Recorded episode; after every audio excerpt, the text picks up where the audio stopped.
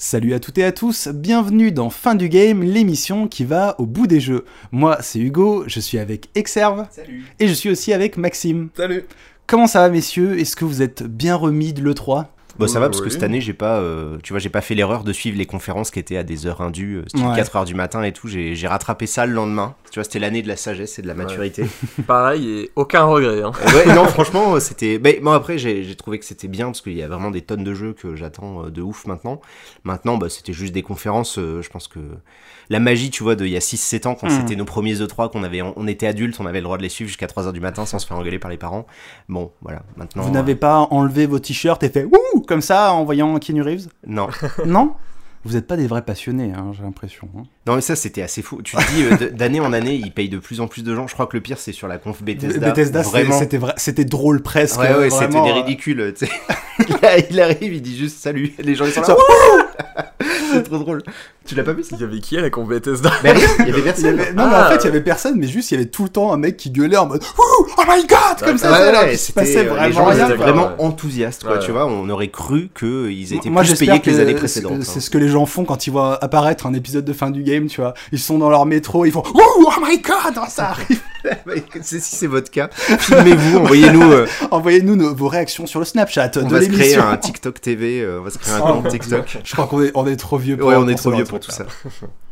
Alors, euh, bah, on est très content de vous retrouver. On remercie évidemment nos patriotes qui nous permettent de faire cette émission, euh, puisque comme on le dit euh, assez régulièrement maintenant, bah, c'est une émission qui demande beaucoup de temps, déjà de jeu, mais aussi bah, de recherche, de réflexion, pour vous donner vraiment l'émission la, mieux possible. Donc voilà, merci à vous de nous soutenir. On vous rappelle que le lien est dans la description de l'épisode. Et puis on remercie également Third Edition, donc la maison d'édition consacrée aux ouvrages spécialisés dans le jeu vidéo. Je commence à, à m'emmêler Ouais, les ouais, ouais, morceaux ça avec devient les- plus compliqué les- à dire au bout d'un moment. Ils font des livres, ça parle de jeux. Mais Exact- pas que. Mais pas que, effectivement, euh, pas que, puisque là, cet été, ils vont sortir euh, trois bouquins. Euh, il y en a un sur Senseiya, il y en a un sur Berserk, et il y en a un sur euh, John Carpenter, l'œuvre de John Carpenter. D'ailleurs, j'ai regardé The Thing euh, récemment que je n'avais jamais vu. C'est vrai Ah Ouais, j'avais jamais vu. Ah, non, bah, écoute, cool. euh, là, euh, si tu commences juste à découvrir John Carpenter, je- ça va. J'en ai, t'as- j'en ai, dé- non, j'en ai déjà vu quelques-uns de lui, mais c'est vrai que moi je suis pas très horreur et tout, les trucs. Mais là, c'était pas l'horreur, tu vois, genre bouh, comme ça. C'est Oui, plus non, euh, non. une espèce d'horreur un peu intellectualisée et J'aime bien compagnie. décrit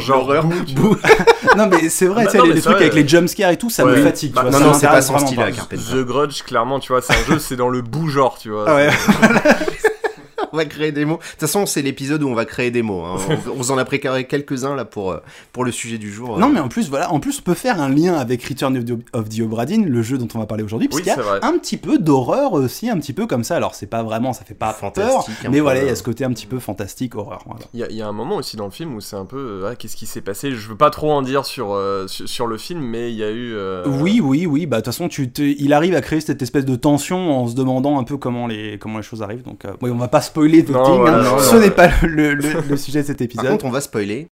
Oui, effectivement, il faut le, il faut le préciser. Je pense que c'est un petit peu un jeu. euh, On, on en reparlera peut-être pendant pendant l'épisode, mais un peu comme Her Story, c'est vrai que c'est un jeu dont une fois que vous connaissez l'histoire, là par contre vous allez vraiment vous gâcher l'expérience de jeu parce que euh, c'est vraiment les réponses en fait. Les, Mm. les réponses sont dans l'histoire et tout l'intérêt du jeu est de découvrir ce qui s'est passé, de comprendre qui est qui. Donc forcément là, autant il y a des jeux où ça peut passer, autant là c'est vrai que si vous n'avez pas fait Return of the Obra Dinn, bah, si vous en foutez, bah, si vous Mm. comptez pas le faire, euh, pourquoi pas. Mais c'est vrai que là, euh, bon, moi personnellement, je vous le recommande euh, chaudement. Voilà, si vous l'avez pas fait, bah hop, vous pouvez y aller. Ça prend une petite dizaine d'heures et hop, vous revenez Ouais, après. c'est pas comme, je sais pas, un God of War ou autre chose où, où là, nous, on a pu raconter l'histoire, mais il y a beaucoup de personnes, tu vois, qui aiment bien euh, Mm. entendre parler de l'histoire et ça les empêchera pas, en fait, de jouer au Exactement. jeu. Là, vraiment, on est dans, dans le cas où l'histoire, c'est un peu le jeu, tu vois. Exactement, oui, là vous allez vraiment, enfin on va sûrement euh, donner bah, des réponses à certains des, des, des puzzles, quoi, du, du puzzle ah oui, du bah, jeu. on va, on va, franchement, on va donner des, in- enfin, comment est-ce que des indices nous sont distillés, on va Mm. donner des exemples de réponses. Là, on est vraiment dans le spoil, euh, vraiment 100%. Sur quoi. 100% euh, jeux vidéo, Donc c'est exactement. fin du game. Enfin voilà, c'est pour ça que ça s'appelle.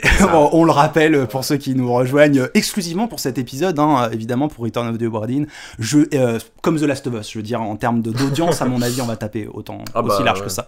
Bah, c'est un des jeux les plus. euh, En tout cas, c'est un jeu qui a très bien fonctionné et je pense qu'on va en parler juste Ouais. après le générique.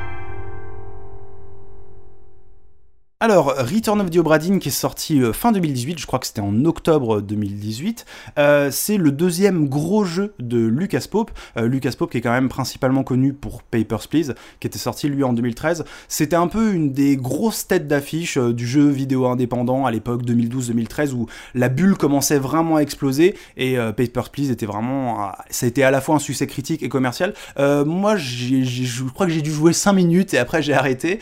Toi Maxime, tu l'as fait. Est-ce que Ouais, tu peux juste rappeler très très brièvement ce que c'était Euh, on incarne donc quelqu'un qui, travaille à la frontière d'un pays fictif qui s'appelle Arsoska, qui renvoie un petit peu euh, bah, à l'URSS. hein, Ouais, c'est un une sorte de pays un peu totalitaire. C'est euh, ça, il y, a- il y a une esthétique aussi un petit peu Ouais. à Chapka, quoi.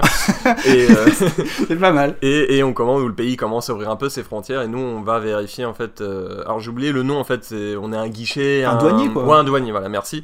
Et on va vérifier un peu les, les passeports, les papiers des personnes et les autoriser ou non à rentrer euh, sur le territoire. Et euh, donc c'est un jeu un petit peu de puzzle et de rapidité, parce qu'on doit traiter beaucoup de personnes, parce qu'on est payé en fait à la commission. À la fin, ton argent va te servir à, à Nourrir la ton mif. gosse, euh, voilà, à payer ton loyer, etc.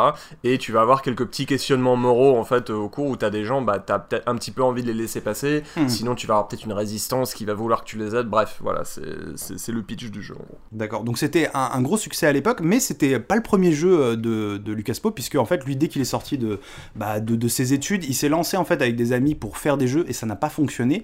Et ensuite, il est allé bosser euh, chez Naughty Dog, euh, il a bossé sur les deux premiers Uncharted. Alors, il était euh, ingénieur, en fait, il, il fabriquait, il concevait les outils pour les développeurs, pour les équipes, en fait, pour, leur, pour les aider à.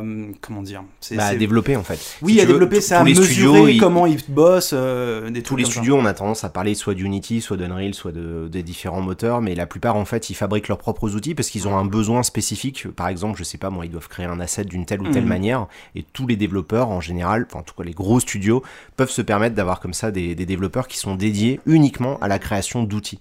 Et euh, bah, c'est ce qui leur permet aussi sur la durée de continuer. Tu vois, je pense qu'une boîte comme Ubisoft ou euh, CD Projekt, typiquement, ils ont, euh, bah, s'ils n'avaient pas leurs propres outils maison, ils pourraient Mhm. pas faire les jeux qu'ils font aujourd'hui. Oui, c'est ça, ils bossent pas que sur le jeu. En interne, c'est tout un projet. Et pour pouvoir faire le jeu, bah, t'as Ouais, tes propres ça. outils internes pour pouvoir coordonner un peu différents départements ou avoir tout simplement bah, des rendus de ce que t'es en train de faire.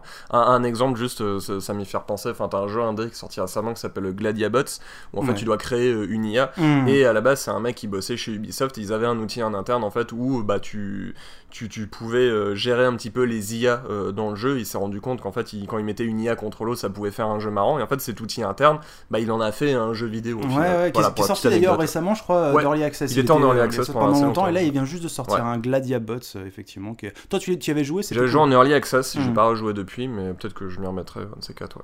Et donc il a bossé sur les deux premiers Uncharted, et puis après, bah, il en avait, en fait, bon, c'est quand même des, des projets assez faramineux, hein, les, les jeux Naughty Dog, et je pense qu'il il en avait un petit peu marre, et puis surtout, euh, depuis euh, ce qu'il avait monté avec ses potes, il avait toujours cette idée de, vouloir bah, créer quelque chose, euh, voilà, il avait envie de faire ses propres jeux, et donc il a bossé sur Paper Please, Euh, ça lui a amené un vrai succès, je pense aussi certain, un certain confort financier, on va dire, puisque maintenant bah, il habite au Japon avec sa femme et, ses, deux gosses tranquillou, et il a bossé pendant près de 5 ans sur Obradin, puisque Obradin, la, la première démo qu'il a, qu'il a montré, c'était en 2014, donc juste à un an après euh, Papers, Please, et c'était vraiment en fait, bah, c'est le prologue en fait, c'était le, le- le prologue quasiment de, de, de- de ce qu'on voit dans le jeu, hein, tel qu'il est, donc le moment où il y a le, le capitaine euh, qui se, qui se fait sauter la cervelle, je crois que c'était ça la démo, et en fait, bah, pendant 4 ans, il a travaillé à, à scale up, c'est-à-dire vraiment à, à mettre, à essayer de faire de cette démo bah, un jeu complet, à monter en échelle pour arriver à faire bah, toute cette espèce d'aventure sur ce bateau.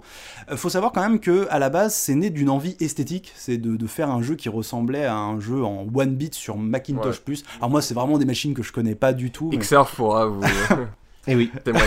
Ça y est, je, je ressors. Euh, oui, alors, ah, je me souviens, on avait les écrans. Mais non, mais c'est vrai que moi, tu vois, quand j'ai vu les options, euh, il Ouais. y a deux trois écrans où euh, ça, tu vois, ça m'a une petite Madeleine de Proust. Ouais. où tu dis ah oui, putain, c'est vrai qu'avant ça ressemblait à Dans, ça. dans les options, en fait, tu peux changer la... Le Alors, rendu. Ouais, c'est ça le rendu, Ouais. et ça- qui ont des noms de, Mmh, de- précis, de- ouais. d'ordinateurs de ouais, l'époque. ouais, de euh, vieux IBM, de vieux, Ouais. euh, tu sais quoi, tu sais, un Commodore, enfin, t'as Ouais. t'as vraiment des, des vieilles machines, des vieux ordinateurs. Si vous êtes pas né dans les années 70 ou 80, vous ne connaissez pas, et je vous emmerde. Voilà.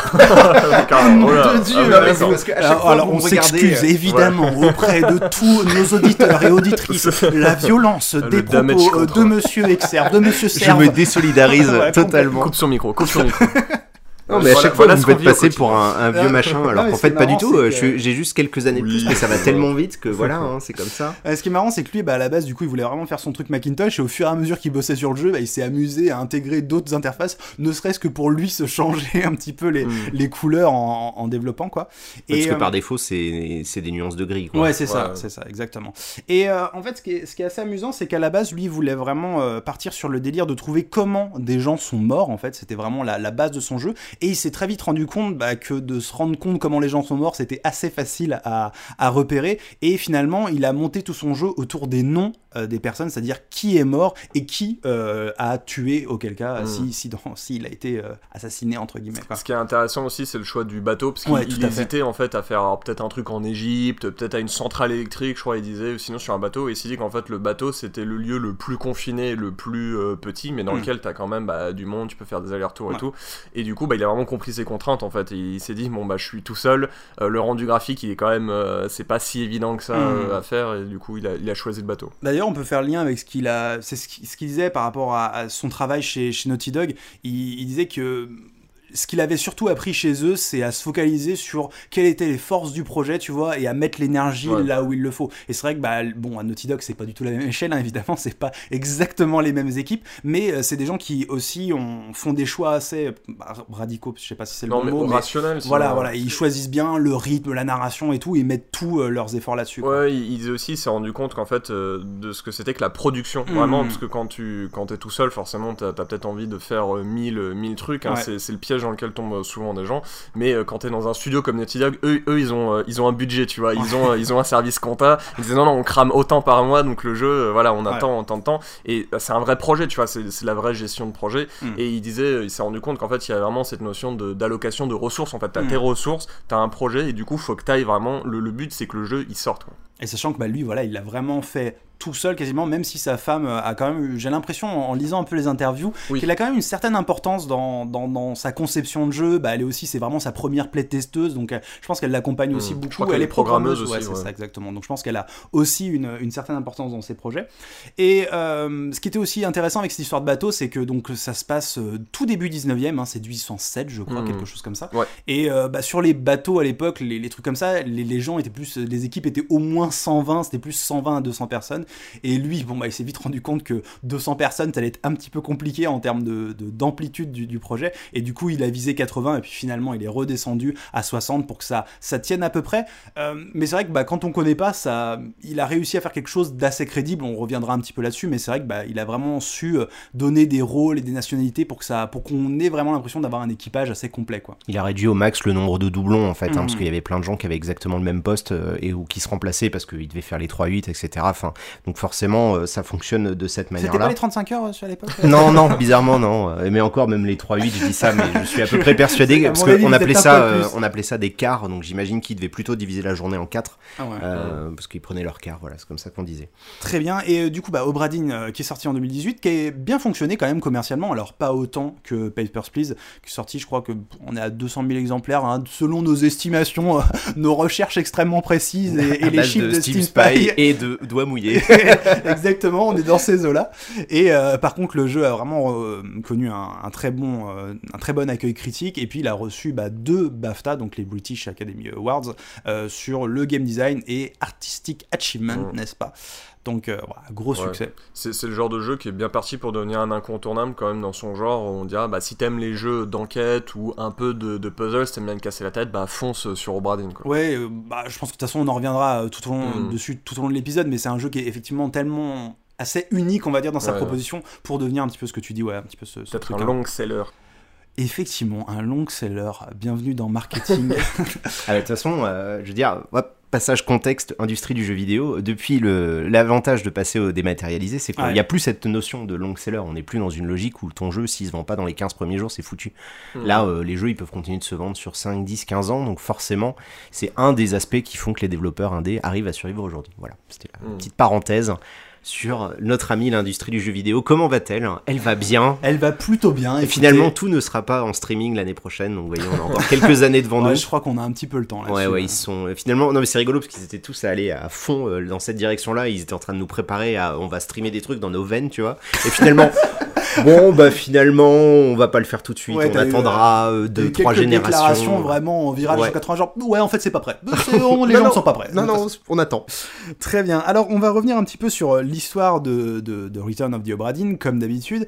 Euh, c'est un jeu dans lequel on joue donc. euh, en- alors, al- avant, dans Paper Please, on jouait un douanier. Cette fois-ci, on, on joue un, un inspecteur d'assurance. Ouais, hein, c'est un petit peu ça. Donc, une euh, inspectrice d'assurance, ça dépend. Tout à fait, ouais. effectivement, le jeu euh, bah, gé- génère le, le genre aléatoirement. Soit Ouais, une ouais. Femme, soit un homme. Donc, c'est complètement random. euh, oui, sa main. et, euh, je crois qu'il prononce peut-être ouais. euh, quatre mots euh, dans, dans- dans toute l'aventure. On peut facilement l'oublier, ouais. Et donc on va se rendre en fait sur ce bateau qui est revenu en fait aux, abords de Londres après 4 ou 5 ans. Bah on n'avait plus de nouvelles de ce qui s'est passé. Et du coup bah notre mission c'est d'aller sur ce bateau et d'essayer de faire un compte rendu à notre boîte d'assurance et se dire bon bah qu'est-ce qui s'est passé, pourquoi, euh, qui sont les morts? Et euh, est-ce qu'il va falloir donner des sous aux familles ou est-ce qu'il va leur, euh, faire payer des amendes? Et c'est vraiment là-dessus qu'on part avec deux objets. Donc euh, un livre qui est une espèce de registre euh, qui, euh, qui, qui comment dire qui récapitule bah, tous les membres de l'équipage qui est dessus. Il y a aussi des dessins euh, qui, montrent un peu deux scènes de vie à bord. Et puis il y a tout un glossaire. Et puis après, bah, chaque chapitre, en tout cas pour chaque mort, il va avoir une page consacrée à chaque mort. Et puis on a ce deuxième euh, objet qui est, vraiment crucial, qui est cette espèce de petite montre magique, ce memento mori, qui fait que bah, quand on l'ouvre euh, près d'un corps, près d'un cadavre, on va pouvoir revivre l'instant précis dans lequel il est passé à trépas, on va dire vraiment l'instant de la mort, le moment où la vie a quitté son corps, n'est-ce pas? Et, euh, et donc, bah, on, va dans revivre- 180 grammes. on va vivre un petit peu des snapshots. Et du coup, bah, en se baladant dans le bateau, en se baladant de mort en mort, on va pouvoir comprendre tout ce qui s'est passé à, à- à bord du, de l'Obradine. Et donc, c'est à toi, Maxime, de reprendre le flambeau. Euh, ouais, bah, on- Qu'est-ce qui s'est passé Maxime, qu'est-ce qui s'est passé Bah, What remains of the Obradine bah, déjà, on commence quand même, c'est intéressant de le préciser, par le dernier chapitre. Tout à fait, ouais. qui est une sorte de mutinerie. Enfin, on comprend pas très bien euh, à, à ce stade, mais on comprend que le capitaine est en train de se faire attaquer par euh, deux trois euh, de ses matelots. Il le défonce tous et Ouais. ensuite il se suicide. Voilà, ça commence, ça commence, commence comme, comme ça. ça, on ouais. dit ok.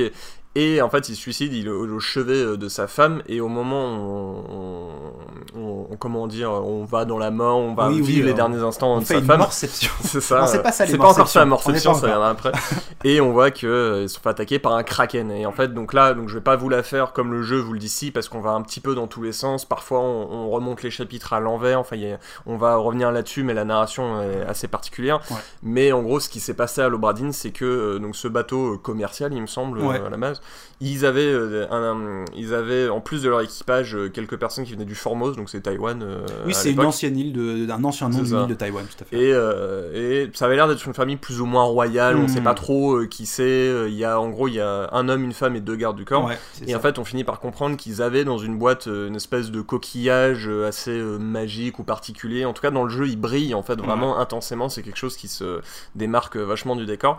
Et à un moment, il y, a il y a un gars qui a voulu voler ces coquillages. Et en fait, il est parti vraiment. C'est c'est un des sous-chefs. Oui, hein, je crois de- que c'est le second, hein, je crois que c'est euh, le fameux Edward Nichols ou quelque chose comme, ouais, oui, ça comme quelque chose, Je crois que c'est peut-être le, le- le beau-frère d'ailleurs du, du C'est son capitaine. beau-frère, euh, ouais. Ah, c'est vois. frère de la du un, capitaine. un des gars qu'on voit dans le premier chapitre, du coup, celui qui se fait tirer dessus. Mais c'est celui, capitaine. ouais, c'est ça, Ouais, il le tue lui, ouais. et après du coup. Euh, euh, non, c'est pas lui. Euh, si. Bah si, Ah si, si, si, si. si, le premier qui se fait tuer par le capitaine, c'est justement Alors, le second. Edward Nichols, le mec qui prend le coquillage, il se fait tuer euh, quand il est sur la barque. il Alors, donc c'est l'autre. un- Alors, c'est pas le frère Donc du- c'est non mais c'est vraiment le frère. Si c'est vraiment le frère de sa femme, D'accord, donc c'est le frère de la femme du capitaine. Ça commence. compliqué. Ça commence. Non parce que moi j'ai pas fait le jeu complet Oui, mais au euh, tout parce début, que ça m'est tombé ouais. des mains, mais en tout cas les premières heures de jeu, euh, Ouais. ça je m'en rappelle très bien. Et en fait c'est parce que justement il dit à- au cadavre de sa femme Ouais. qu'il a tué son frère. Ah oui, on oui, comprend Ouais, ouais. qui Donc, est la le- femme, quel est le nom de la femme, quel est le nom du truc. C'est enfin, pas. Bah, c'est il pas- a le, c'est si vous voulez retrouver, il a le nom de jeune fille de la femme, c'est comme ça que vous euh, comprenez euh, son nom. Bref, C'est compliqué. bref. donc il y revenons a, à l'histoire. il y a donc, probablement Edward Nichols, Mhm. un des un des seconds du, du capitaine, qui donc il a kidnappé donc le, le alors le prince, on sait pas, enfin la famille royale voilà, quoi, ouais. les deux royaux, avec les coquillages, ils se sont fait attaquer. Par, et là c'est on comprend que c'est un objet un peu maudit en fait, qui Mhm. euh, alors maudit ou qui appartenait à- au peuple des mers, on sait pas trop. Mais euh, à partir du moment où le coquillage a- est un peu sorti bateau, là ça a été vraiment la merde. Où euh, donc ils se font attaquer par des sirènes, ils se font attaquer par des hommes crabes, ils se font attaquer C'est par un hommes kraken. qui chevauchent des crabes. oui, bah des, C'est pas des hommes crabes. des hommes à crabes. Voilà. En fait, le mec se tire en bateau, ils se font attaquer par des sirènes, donc euh, bah, toute la famille de, de Formosa euh, meurt. Meurt et lui il arrive à revenir au bateau comme ça, Ouais. mais il se fait, il se fait buter. Et finalement, bah, l'équipage récupère à la fois le coffre qui contient le, le coquillage et les coquillages et euh, Les les, sirènes il les. Et la malédiction. Et du coup, la malédiction que- avec eux. Oui, parce qu'un des. Le gars de. Le gars royal, Oui. je, je sais plus son nom, euh, quand il libère le coquillage, en fait, apparemment, ça stun euh, toutes les sirènes, je crois. Mais Il meurt dans, Ouais. il meurt dans l'opération. Lui, il euh, meurt, ouais. ouais. Mais les sirènes, du coup, elles doivent, elles doivent encore être en vie parce qu'il les Oui, oui. récupère. euh. Donc il les, les récupère, il les ramène à bord, et effectivement, bah après, euh, ça va partir Genre, en et genre, juste après, je crois, là, Juste après, des- ils se font attaquer Voilà. donc par les fameux hommes pas crabes, puisque ce sont des silhouettes montées sur des crabes, n'est-ce pas les hommes à crabe. Oui, c'est des espèces de, de silhouettes noires comme Ouais. ça, avec vraiment bah, des, des pattes de crabe, avec des grandes lances comme ça, Ouais. et il y en a deux qui attaquent le bateau, ils font quand même déjà quelques dégâts, Ouais, il y en a quelques-uns qui y passent, et puis après ça part complètement en cacahuète, puisque bah, il y a complètement un kraken gigantesque qui, qui s'attaque au bateau. Et en fait, la- la- le, le capitaine comprend que bah, le- il commence à faire le lien avec euh, les, les sirènes et il se dit bon bah ok, je vais buter euh, les sirènes en les menaçant, genre faites-le dégager, faites-le dégager, mais ça ne marche pas. Et ce qui arrive à marcher tout simplement, c'est bah, c'est pas le capitaine qui fait ça, c'est deux autres hommes. Alors je me souviens plus de leur, leur nom. En fait, qui prennent un des. Alors le capitaine, je crois, jette des coquillages, jette deux coquillages et il en reste un. Et en fait, il y en a un, il prend le coquillage, il le donne à la sirène, il dit ok, s'il vous plaît, euh, barrez-vous, reprenez votre kraken et laissez-nous juste rentrer en vie. Ouais, euh, ramenez-le au Bradin, je crois. Voilà, ramener, euh, voilà, make the return of the Bradin, quoi. Et euh, ensuite, bah, il y a une partie de l'équipage qui va essayer de s'enfuir et qui va y arriver. Et puis, bah, ensuite, on arrive à cette fameuse bah, dernière mutinerie, on va dire, euh, où euh, les derniers hommes bah, attaquent le capitaine pour récupérer bah, le, le coquillage. Ils veulent le coquillage, mais le problème, c'est qu'il n'y en a plus. Et du coup, bah, ça se termine, ça se Ouais. termine là-dessus. Voilà, quelle aventure Et du coup, on- quand on était arrivé, donc nous en tant qu'inspecteur ou inspectrice des Mm. assurances, on, on voyait en fait cette lueur au loin, Ouais, on voyait le truc briller, on savait pas ce que c'était, et on comprend que du coup, bah, c'est peut-être, euh, voilà, c'est le coquillage, mais il y a peut-être les sirènes, ou il y a le kraken qui, qui fait au revoir avec un tentacule, il tient le coquillage, tu vois. trop mignon. Non mais ce qui est en fait ce qui est euh, le, le chapitre qu'on a expliqué là où le mec ou le capitaine en fait tue les sirènes qui s'appelle donc le bargain donc le marchandage vraiment donc ce qui fait que le Bradin peut euh, revenir aux abords de Londres. Ça c'est vraiment un chapitre qui est caché c'est-à-dire qu'il faut arriver à résoudre la quasi-totalité Ouais, bah, des, des sorts, pouvais, toutes celles que euh, tu peux, là, je crois que c'est 57 ou 58, Ouais. et puisque donc on l'a dit, il y a 60 personnes à bord, et une fois que tu as résolu tout ça, bah tu te casses du bateau, et en fait euh, le, le, chirurgien du bateau, qui lui avait réussi à s'enfuir, Mm. euh, juste après l'attaque du kraken, bah t'envoies une espèce de patte de singe, et grâce à cette patte de singe mort, tu peux euh, accéder finalement à cette dernière scène et à comprendre ce qui s'est Oui, passé. parce qu'on était mandaté par un certain euh, Henry Evans, Evans, je crois, ouais, tout à et, fait. et en fait on comprend, enfin si du coup euh, on est attentif, on comprend que c'est le chirurgien Ouais, du ouais. bateau. Ça c'est le genre de nom, enfin c'est le premier nom que tu vois, je pense, dans le jeu. Hmm. Et tu, tu l'oublies en fait. Oui, complètement, Parce qu'après tu vas apprendre tout le jeu, t'as tout le tuto et tout, et en fait euh, il faut recoller. Oui, je pense d'ailleurs, enfin, franchement, penser à celui-ci parce que, bah, en fait, pour résoudre qui est le chirurgien, parce que tu comprends, il y a un moment où il y a une scène où il y en a qui sont malades, et du coup, bah, tu vois qui est le médecin, et c'est vrai que si tu ne penses pas que c'est bah, juste Henry Evans, que c'était lui, tu, tu, tu y penses pas forcément. Très bien. Alors, euh, euh, Exerve le précisait euh, très très brièvement, le jeu, toi, il t'est un peu tombé des mains, t'as eu un petit peu de mal à, à rentrer dedans, et je pense que c'est pas non plus complètement inexplicable, on va dire, parce que c'est un jeu qui est assez austère. Alors, d'abord, il y a son esthétique qui peut quand même rebuter, même si elle peut être aussi fascinante, ou elle peut parler peut-être à des personnes qui sont un peu nostalgiques de cette époque-là. En tout cas, enfin moi n'étant pas nostalgique, euh, Hmm. parce que j'ai pas connu euh, vraiment cette époque, mais quand j'ai vu, non, bien à chaque fois, il remet des petits pics. non, mais quand j'ai vu la DA comme Nombardier, moi j'ai adoré perso. Oui, moi aussi ça ouais, m'a ouais. attiré parce que je me dis bon bah effectivement c'est un jeu auquel euh, déjà cette esthétique là elle est unique en tout cas dans le Mais- paysage vidéoludique n'est-ce pas? Mais effectivement, euh, il y a des personnes qui, bah, qui aiment pas du tout, hein, c'est un truc Hmm. assez tranché quand même. Ouais, totalement. Mais il n'y a, pas que ça, le, le jeu est quand même... C'est euh, c'est vrai qu'on pourra faire le lien avec Papers, Please, mais c'est un jeu qui est quand même vraiment austère. C'est-à-dire qu'on a déjà ce registre, on va passer beaucoup de temps à lire des informations, regarder des dessins. Et puis, bah, c'est une grosse enquête, donc il y a un côté qui peut être un petit peu fastidieux et surtout on peut se trouver très vite submergé dès le début parce qu'on on comprend bien vite qu'il y a 60 personnes et on se dit ok ça va partir dans tous les sens comment je vais arriver un petit peu à me, à me dépatouiller de tout ce tout, j'allais dire ce merdier mais ce ne serait pas très poli de tout ce bazar C'est bon, fait. maintenant, moi j'ai dépassé le. oui c'est vrai c'est vrai que maintenant depuis qu'Exerve insulte l'audience on a repoussé les limites du- de l'acceptable. non, mais euh, bah moi, en fait, ce qui m'a gêné, c'est c'est simplement que, bon, je- comme je vous l'ai expliqué en- avant, c'est plus une histoire de contexte, parce que je pense que sur le, si j'étais pas euh, dans l'état de fatigue dans lequel je suis depuis des mois, c'est un jeu que j'aurais pu apprécier, mais c'est vrai que ça demande un tel investissement intellectuel que dès que, en fait, la première session de jeu, j'ai trouvé ça vraiment bien. J'étais là, waouh, c'est incroyable et tout. J'ai arrêté d'y jouer pendant euh, quelques minutes et, euh, enfin, on va dire non, j'ai arrêté d'y jouer pendant quelques jours et en fait, j'avais totalement oublié l'intégralité de tous les petits détails que j'avais pu noter lors de mes premières sessions. Et euh, le problème, c'est que c'est pas un jeu que tu peux faire en un seul sitting. hein. Tu peux pas le faire d'un coup parce que 60 morts d'un coup. Je Hmm. pense que Oui, il dure 8-9 heures. Un truc Ouais, bon, ça, ouais, ouais. voilà, faut se lever le matin, tu te fais un banco et puis c'est parti. euh, c'est un peu, c'est un peu violent. Donc, euh, tu vois, l'idée c'est de le faire sur plusieurs jours. Et en fait, j'ai fait l'erreur la première fois de pas prendre des notes. Euh, Mhm. J'aurais dû, euh, j'aurais Mhm. dû avoir un petit calepin à côté pour prendre des notes, pour prendre des indices, pour essayer de, de faire des croquis, des machins. Et du coup, en y revenant, j'ai jamais réussi à re-rentrer euh, dans le délire. Et, euh, et au contraire, au lieu d'y re-rentrer, je n'ai fait que voir les, les trucs qui m'apparaissent aujourd'hui comme des Mhm. défauts du jeu. Bah, c'est clairement une proposition où il faut être très engagé en fait. Clairement, ça, ça peut arriver, faut, faut être dans le mood euh, ou pas, mais ça peut arriver qu'on se dise non, là je suis fatigué, il me faut un jeu plutôt euh, simple d'accès. Bah, je- D'ailleurs, pas plus tard qu'il y a quelques jours, quelqu'un sur le Discord demandait, euh, je me souviens, si euh, on connaissait pas des jeux un petit peu. si après le boulot, en étant un peu fatigué, Ouais, si on ouais, conseille pas des jeux, Easy playing. bah, on conseille pas au Bradin, tu vois, non, non, clairement, clairement. bah, tu vois, moi je suis en train de jouer à Spider-Man, là, le dernier sur, sur PS4. Pour moi, c'est vraiment c'est l'opposé, tu vois. C'est vraiment le jeu. Hop, tu, tu mets la manette, au bout de 5 minutes, t'es en train de te lancer sur les toits et compagnie. C'est super euh, feel good, tu vois. Et c'est extrêmement bien fignolé, c'est très agréable à jouer. Et voilà, c'est popcorn, quoi. Pas, mais pas dans le mauvais sens du terme, tu vois. Il y a vraiment ouais. ce côté spectaculaire, agréable à, à jouer. Là, au Bradin, c'est complètement l'inverse, tu vois. C'est vraiment. euh, c'est un jeu où dès le départ, faut que tu comprennes que tu vas devoir te retrousser les manches. Et en plus, le jeu va pas forcément t'accueillir euh, Non. complètement. Ouais, parce les- qu'en la fait, l'essentiel du jeu se passe finalement dans ta tête. Et Mm. ça, c'est un truc qui est très particulier, qui était déjà un peu le cas euh, dans Papers, Please, puisqu'il y avait beaucoup de choses.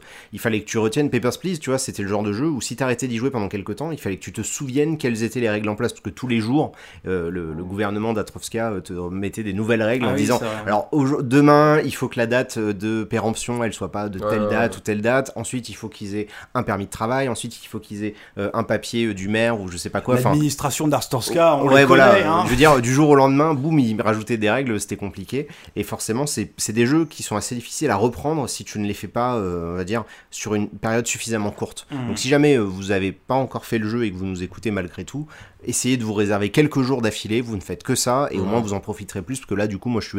Quand, à chaque fois que je les écoutais parler, là, les deux loulous, euh, je me disais, mais c'est pas vrai, je suis passé à côté d'un truc qui avait l'air génial. Mais moi, ça me, ça me parle pas du tout. Ouais, t'as as beaucoup d'infos aussi à absorber au début euh, parce que bah, comme je disais, le jeu il est pas, euh, c'est pas qu'il il, il- il t'invite pas, mais euh, ça reste un jeu d'enquête, donc t'as tout ce glossaire donc dans, dans le bouquin. faut- Déjà, oui. T'as tout un vocabulaire Ouais. marin aussi à prendre. Il y a, bah, ça, ça a marqué beaucoup de gens, mais gabier, Ouais. euh, ça c'est un terme que beaucoup de gens ne connaissaient pas. Hmm. Euh, et c'est donc les personnes qui s'occupent de, de tout ce qui est voilerie, voilà. La quoi? La voilure, c'est ça? La voilure. Ah, j'ai dit voilerie, bon.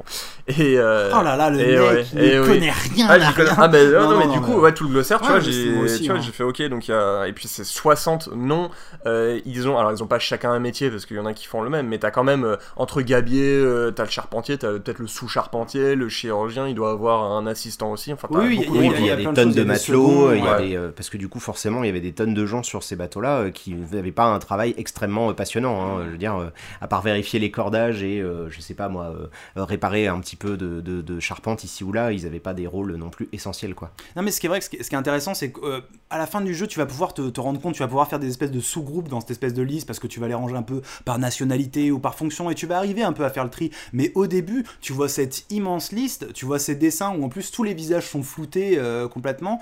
Le jeu, il a une esthétique particulière qui est, bah, qui, qui peut être attrayante, mais c'est vrai que, bah, tu sais, dans les scénettes, parfois tu vois pas très bien, il y a des choses comme ça, et ça peut être un petit peu déstabilisant. Alors même si, comme on le dit, on comprend toujours assez facilement quand même le- comment la personne est morte. hein. je veux dire, quand il y a une balle qui est tirée en pleine tête, bah, c'est à peu près clair quand même, mais ça peut aussi être un petit peu déstabilisant. Et puis, bah, il y a des choses, il y a une ergonomie, on va dire, qui est. euh, je pense que Lucas Pope, c'est pas du tout un ergonome, tu vois, en termes du X et du Y, c'est pas son, son plus grand, euh, son plus grand talent. Alors, et pourtant, il faisait des outils internes, donc il doit un minimum. euh, Ouais, mais, mais tu vois, c'est justement, c'est vrai que c'est pas comme c'est pas usage commercial, il ouais. n'y a pas besoin Mais de c'est vrai que tu sens que c'est un jeu d'ingénieur quoi. Tu Mhm. vois, ça se sent que c'est un jeu où bon ils ont pas pensé à un, un côté plaisir ou fun.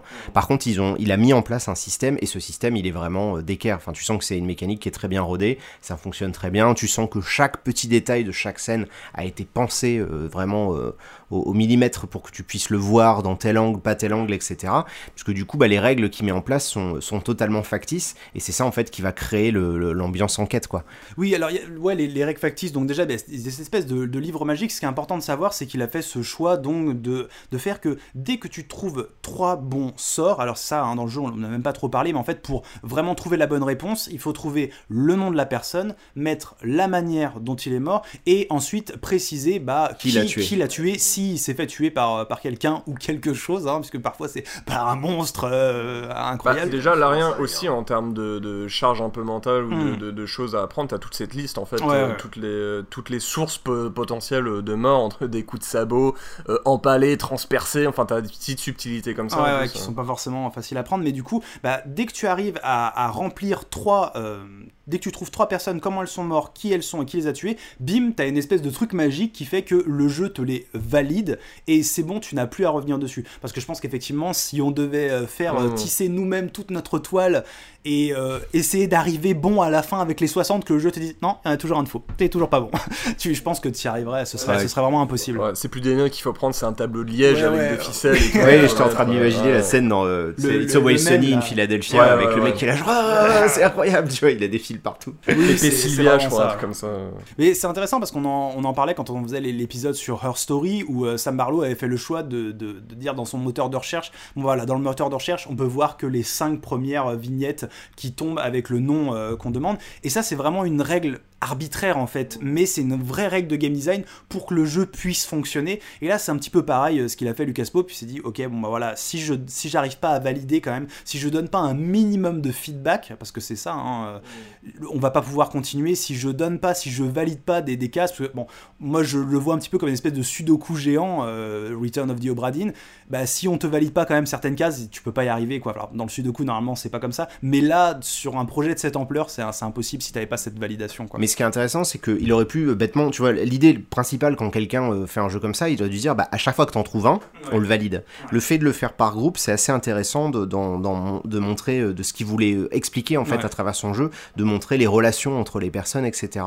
Et, et j'ai trouvé ça assez intéressant comme façon de faire, parce que finalement, ben, ça, montre vraiment voilà une intention de la part du créateur qui s'est dit, ben, je veux pas juste que vous trouviez un mort, je veux que vous trouviez trois à chaque fois, pas forcément les trois entre eux en plus des fois. Oui, aucun rapport. Là, moi j'en ai j'en ai pas résolu 58, euh, hein, je me suis arrêté à une quinzaine euh, pour être tout à fait honnête, mais j'en ai trois que j'ai trouvé genre à des moments complètement différents. J'aurais pu en faire beaucoup plus, beaucoup plus vite, euh, mais ils sont pas forcément de rapport entre eux. C'est juste que le fait d'en faire trois, ça permet de tout le temps garder à l'esprit que c'est toujours une histoire de relation et de, de, de toile, c'est de entre les une espèce de comment on pourrait dire de ouais, de j'allais dire de, toile entre toutes les personnes qui sont reliées. Bah, c'est surtout aussi que de valider par trois, ça t'évite de, de, vraiment faire de la brute force. Alors même si à la fin on pourra en discuter, le jeu tombe peut-être un petit peu dans ce piège, ou quand t'es un petit peu impatient comme moi, euh, tu commences à vouloir pousser un peu le système. Mais par contre, c'est vrai que bah, au début, c'est impossible de brute forcer le truc. Tu pourrais pas dire, ok, je prends un nom et je, mets, je vois comment il est mort. S'il est mort, je sais pas, tué par le kraken. T'as déjà deux parties des réponses et tu tentes tous les noms. Bah ça pourrait pas marcher parce qu'il faut que t'en trouves deux autres encore. Donc tu peux pas. les combinaisons sont trop multiples pour que tu te permettes de brute forcer, en tout cas euh, au début. Quoi. Et pour info, brute forcer, ça veut dire en gros euh, faire par élimination. C'est Oui, c'est ça.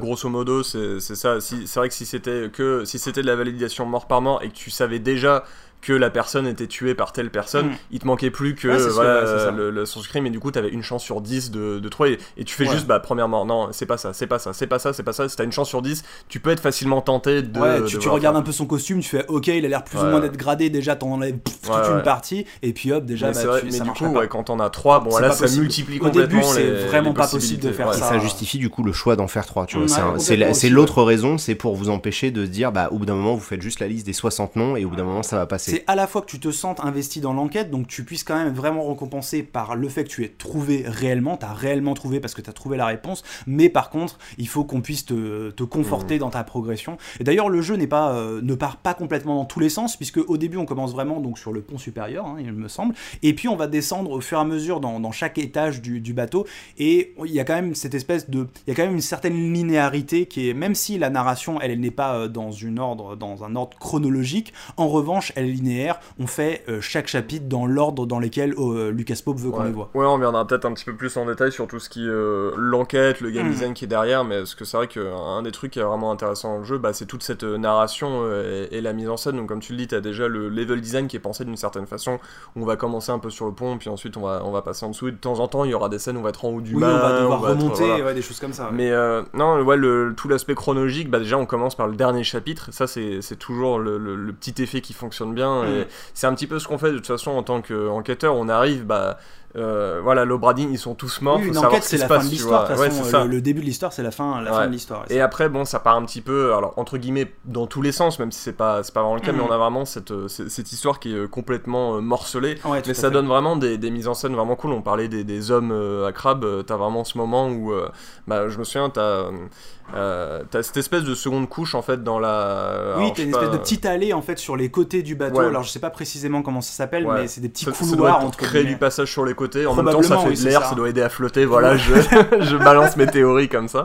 Mais Bienvenue oui, C'est pas sorcier. Mais à un moment, t'as as, effectivement ce petit mur en bois Ouais. qui sépare un peu le, le et t'as des trous dans, dans, dans ce mur en, bois, et tu trouves un corps derrière, et euh, tu commences, en fait, et la première fois que tu vois ces, ces espèces de silhouettes noires qui chevauchent des bêtes qui ressemblent à des crabes géants, fait, tu peux que les voir à travers les, les petits trous. Euh, oui, tu vois mur, juste un petit trou, tu vois ce mec, il est planté par des espèces de grandes Ouais. lances, et tu dis, ok, donc il est Ouais, mort tu comme vois ça, tu qu'est-ce mais que c'est tu que ce comprends truc pas trop. Et tu vois pas en entier, c'est frustrant en fait, Ouais, mais, mais t'as trop envie de savoir. Et après, bah, donc, a- je crois qu'on commence d'ailleurs à avoir cette espèce de phénomène de morception qu'on a appelé comme ça, où en fait, bah, c'est vrai que la, la- la montre, elle fonctionne, tu vas te placer près d'un corps et tu rentres dans le souvenir donc de, de- de sa mort, mais parfois, en fait, tu vas devoir rester dans une scène de mort et tu vas pouvoir, à partir de cette scène, pénétrer dans un autre souvenir parce que dans cette scène, il y a le cadavre qui est là, Oui, mais par ça. contre, il n'est plus sur En le fait, bateau en fait. au moment on vit les derniers instants de personne, il y a parfois déjà des corps qui, Ouais, qui ouais. sont à cette scène-là, parce que bah, quand le Kraken il arrive, il y a déjà c'est la boucherie quoi.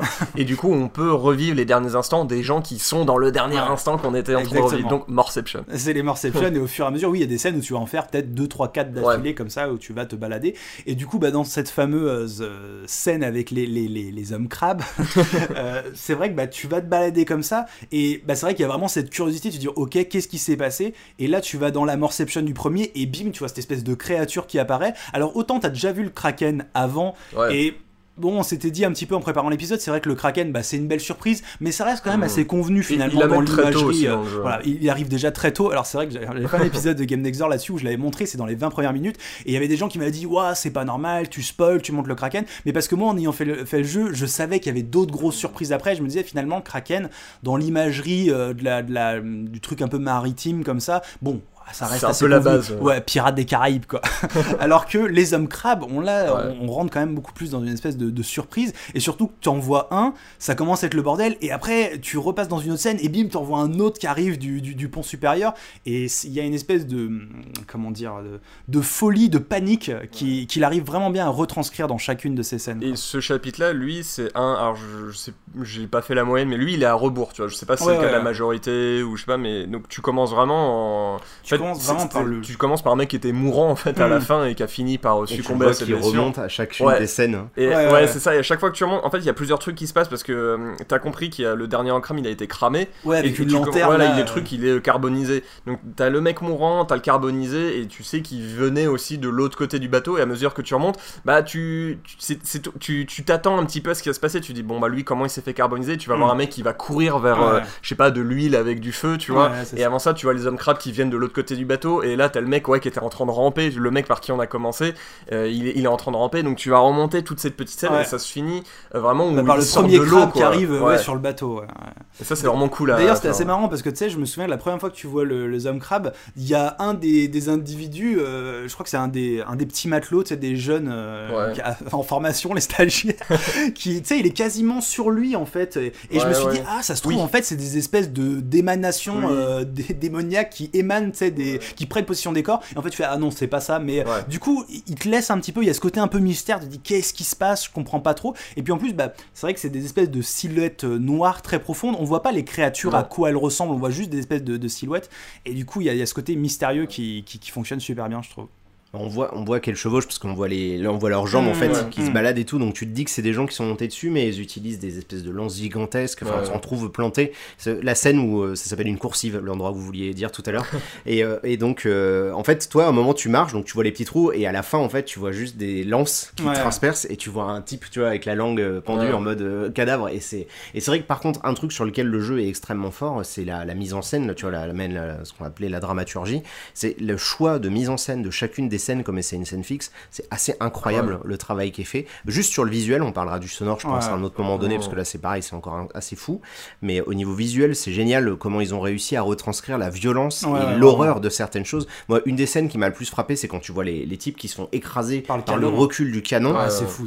des, tu vois, c'est des accidents qui se sont produits euh, dans la marine marchande ou dans la marine militaire, euh, de- vraiment, et c'est des morts qui sont particulièrement horribles et gore. euh, et là, euh, bah, quand tu vois ces scènes-là où le type se fait écraser, au moment où il écrase, malheureusement avec la mèche, il allume le canon et ça tue trois autres gars de l'autre côté. T'es là, mais Mm. la catastrophe, les types. Enfin, c'est même plus de la chcloune à ce niveau-là, c'est la, la malchance incroyable Oui, qu'ils ont. C'est le mec qui va allumer et en fait au moment où il allume il y a le kraken Ouais. qui prend Ouais. le, qui prend vers lui le canon et du coup bah il l'oriente à l'intérieur du bateau et je boum, trois ça mecs qui sont ça, euh, ouais. complètement fauchés par, euh, par la grenaille qui part à ce moment-là. C'est des boulets de canon plus de la grenaille. Puis même, t'en parles, le, quoi. le- le sound design, c'est vrai qu'en fait, à chaque début de scène, on a un, un fondu au noir, en fait, quand on utilise la, la montre, et on va entendre des gens parler, genre, hey, machin, ils vont Ouais. gueuler, genre, fais ci ou fais ça, et puis après, t'as en général un gros bruit, euh, puisqu'il va y avoir une mort, donc en général, ça se passe pas très bien.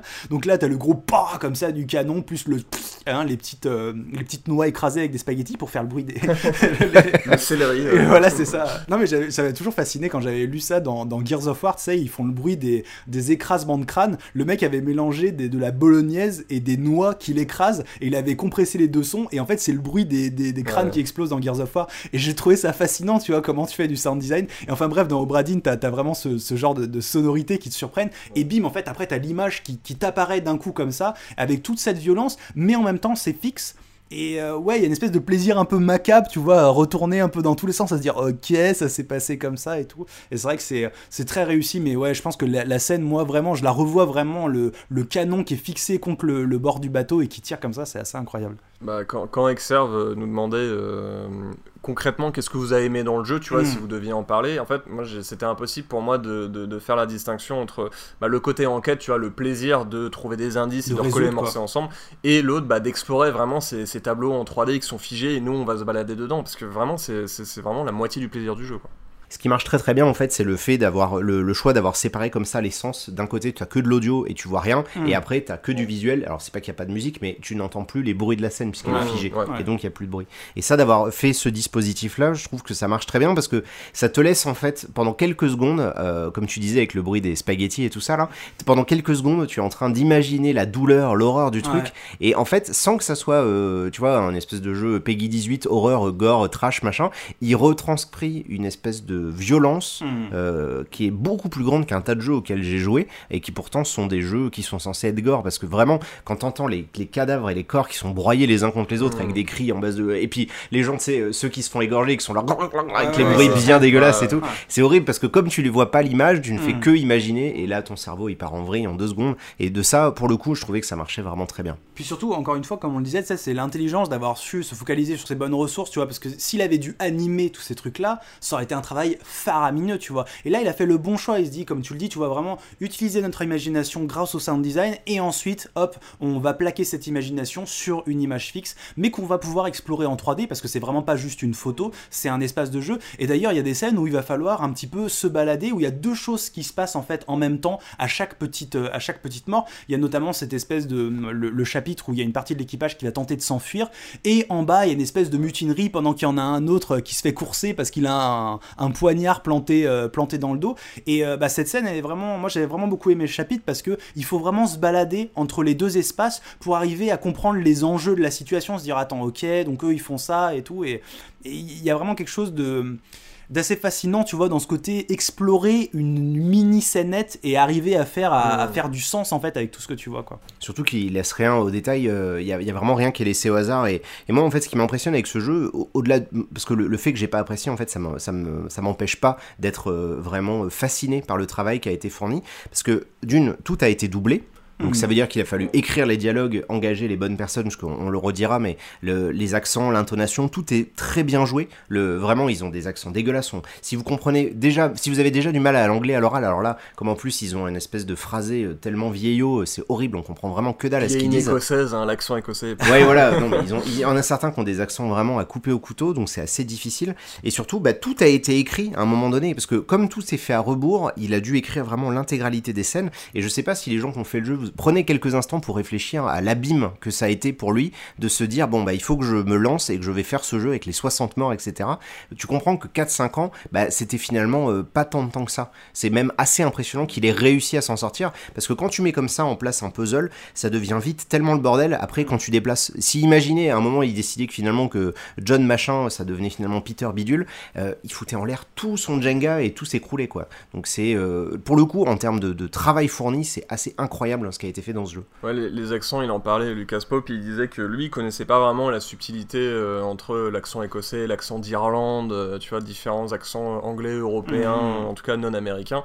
Mais euh, il disait, mais j'ai déjà entendu des gens euh, imiter l'accent du sud américain et c'est nul, enfin c'est naze. Ouais, je, voulait je me suis rendu des- compte à quel point c'était important, tu vois, de prendre des gens bah, qui, qui, qui ont vraiment euh, cet accent-là parce que ça a vraiment son importance et sa différence. Oui, dans- puis même dans la résolution, c'est vrai que bah, toutes les nationalités, il y a vraiment un, Ouais. c'est vraiment le melting pot euh, complet. Il y a vraiment des gens de tous les continents sur euh, sur ce bateau. Et bah, déjà, ça nous permet de résoudre quand même quelques morts. Il y a certaines personnes, bah, je sais pas, il y en a un, moment, il va parler en suédois. Tu fais, ok, il y a un suédois dans l'équipage, c'est bon, c'est lui, ça te permet de résoudre. Je sais qu'il y en a un, tu sais, euh, celui qui a le bras euh, complètement déchiré, il dit, où il est mon français, Ouais, tu vois, ouais. comme ça, et tu fais, ok, donc lui c'est le euh, c'est le chef d'un truc, donc son sous son sous machin, bah c'est le français, donc c'est lui, hop, et t'arrives un petit peu à faire à faire le lien comme ça, donc ça peut avoir vraiment son importance, et même t'as des petits détails, il y en a un qui est de qui vient de Nouvelle-Guinée, et tu sais il a des tatouages comme ça et tout, donc bah si tu connais cette culture là, bah tu peux faire ta supposition et tu peux arriver à, à trouver les réponses euh, grâce à ça, et ça, ça, c'est quelque chose que j'ai bien aimé dans le jeu, c'est que du coup,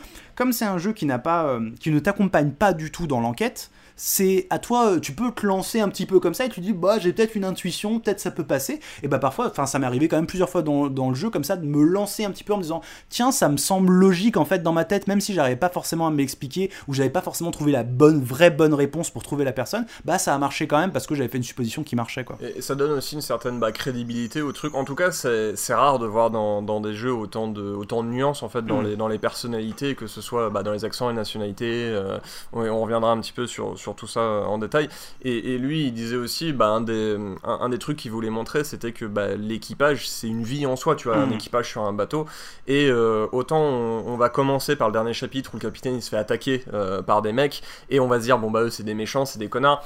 Bah non, tu vois, avant ça, c'était aussi euh, des hommes qui avaient un petit peu leur, leur personnalité. Et on va, on va apprendre à la connaître à travers toutes ces scènes-là. Il y a des mecs, bah, quand le Kraken il se pointe, ils vont aller sur, ils vont aller sur le pont et ils vont se battre, tu vois. Tu dis, bon, c'est quand même des mecs qui répondaient présents, tu vois, à certains. à RPZ certains Henry Brennan euh, qu'on voit tu sais le petit euh, on lui vraiment c'est je pense il a marqué beaucoup de gens euh, à chaque fois je lisais des trucs dessus on s'en souvient tous parce que bah, c'est un des premiers personnages qu'on voit avec son petit bonnet il est dans la, la première scénette mais on va le trouver que beaucoup plus tard et il va revenir il est dans toutes les mauvaises et dans tous les mauvais bails et au final bah, tu vas te rendre compte bah, que c'est un mec effectivement qui était un peu casse-cou mais il était il avait pas forcément un mauvais fond quoi donc c'est vrai que c'était, c'est, il y a- vraiment certains personnages comme ça qui, qui arrivent à ressortir. C'est pas le cas pour tout l'équipage, hein. forcément. Il y en a qui sont un petit peu anecdotiques, genre euh, je sais pas, euh, charpentier, maître charpentier. Bah tu les vois à un moment, ils sont en train de fabriquer dans l'atelier. tu Ouais. dis bon bah ok, eux c'est les charpentiers et tu Ouais, passes ouais. un petit peu à, à, à co- à autre chose quoi. Mais par contre, il y en a vraiment qui vont avoir euh, des rôles importants dans toute cette vie euh, tragique qui s'est passée euh, sur le bateau. Et ce qui est cool, c'est que c'est assez euh, réaliste, parce que tu Ouais. vois, on l'oublie, mais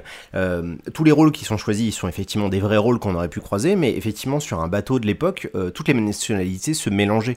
Euh, c'est un truc qu'on oublie, parce que souvent, on a, on a une relecture de l'histoire. Ouais, on se souvient qu'avec Kingdom Come euh, Deliverance, il y avait euh, le studio qui avait essayé d'avoir une relecture de l'histoire à base de... Il y avait que des blancs. Ouais. Et, mais on sait que c'est faux, tu vois, d'un point de vue historique, on sait que justement, bah, la marine marchande, et a, et fortiori, vu que là, ça faisait partie de la Compagnie des Indes, Hmm. bah, nécessairement, c'était des bateaux qui allaient chercher des gens à l'autre bout du monde parce qu'ils avaient besoin de Ouais. bijoux, ils avaient besoin de métaux rares, ils avaient besoin d'épices, ils avaient besoin de machin. Donc c'est pas choquant qu'il y ait des gens qui viennent des Philippines, des gens des, qui soient des Russes. Tu vois, peut-être qu'ils étaient en train de fuir un truc dans leur pays. Enfin, Ouais, ouais, t'as des gens de tous les pays et ça fonctionne. Et ce melting pot là, bah, c'était la réalité de l'époque, quoi. Je veux dire, si on en arrivait à un pays comme les États-Unis, hein, je vous invite à revoir euh, Gangs of New York, c'est parce que justement, il y avait tout un tas de gens qui étaient mélangés et qui se retrouvaient un peu par hasard sur un même bateau, euh, parfois littéralement.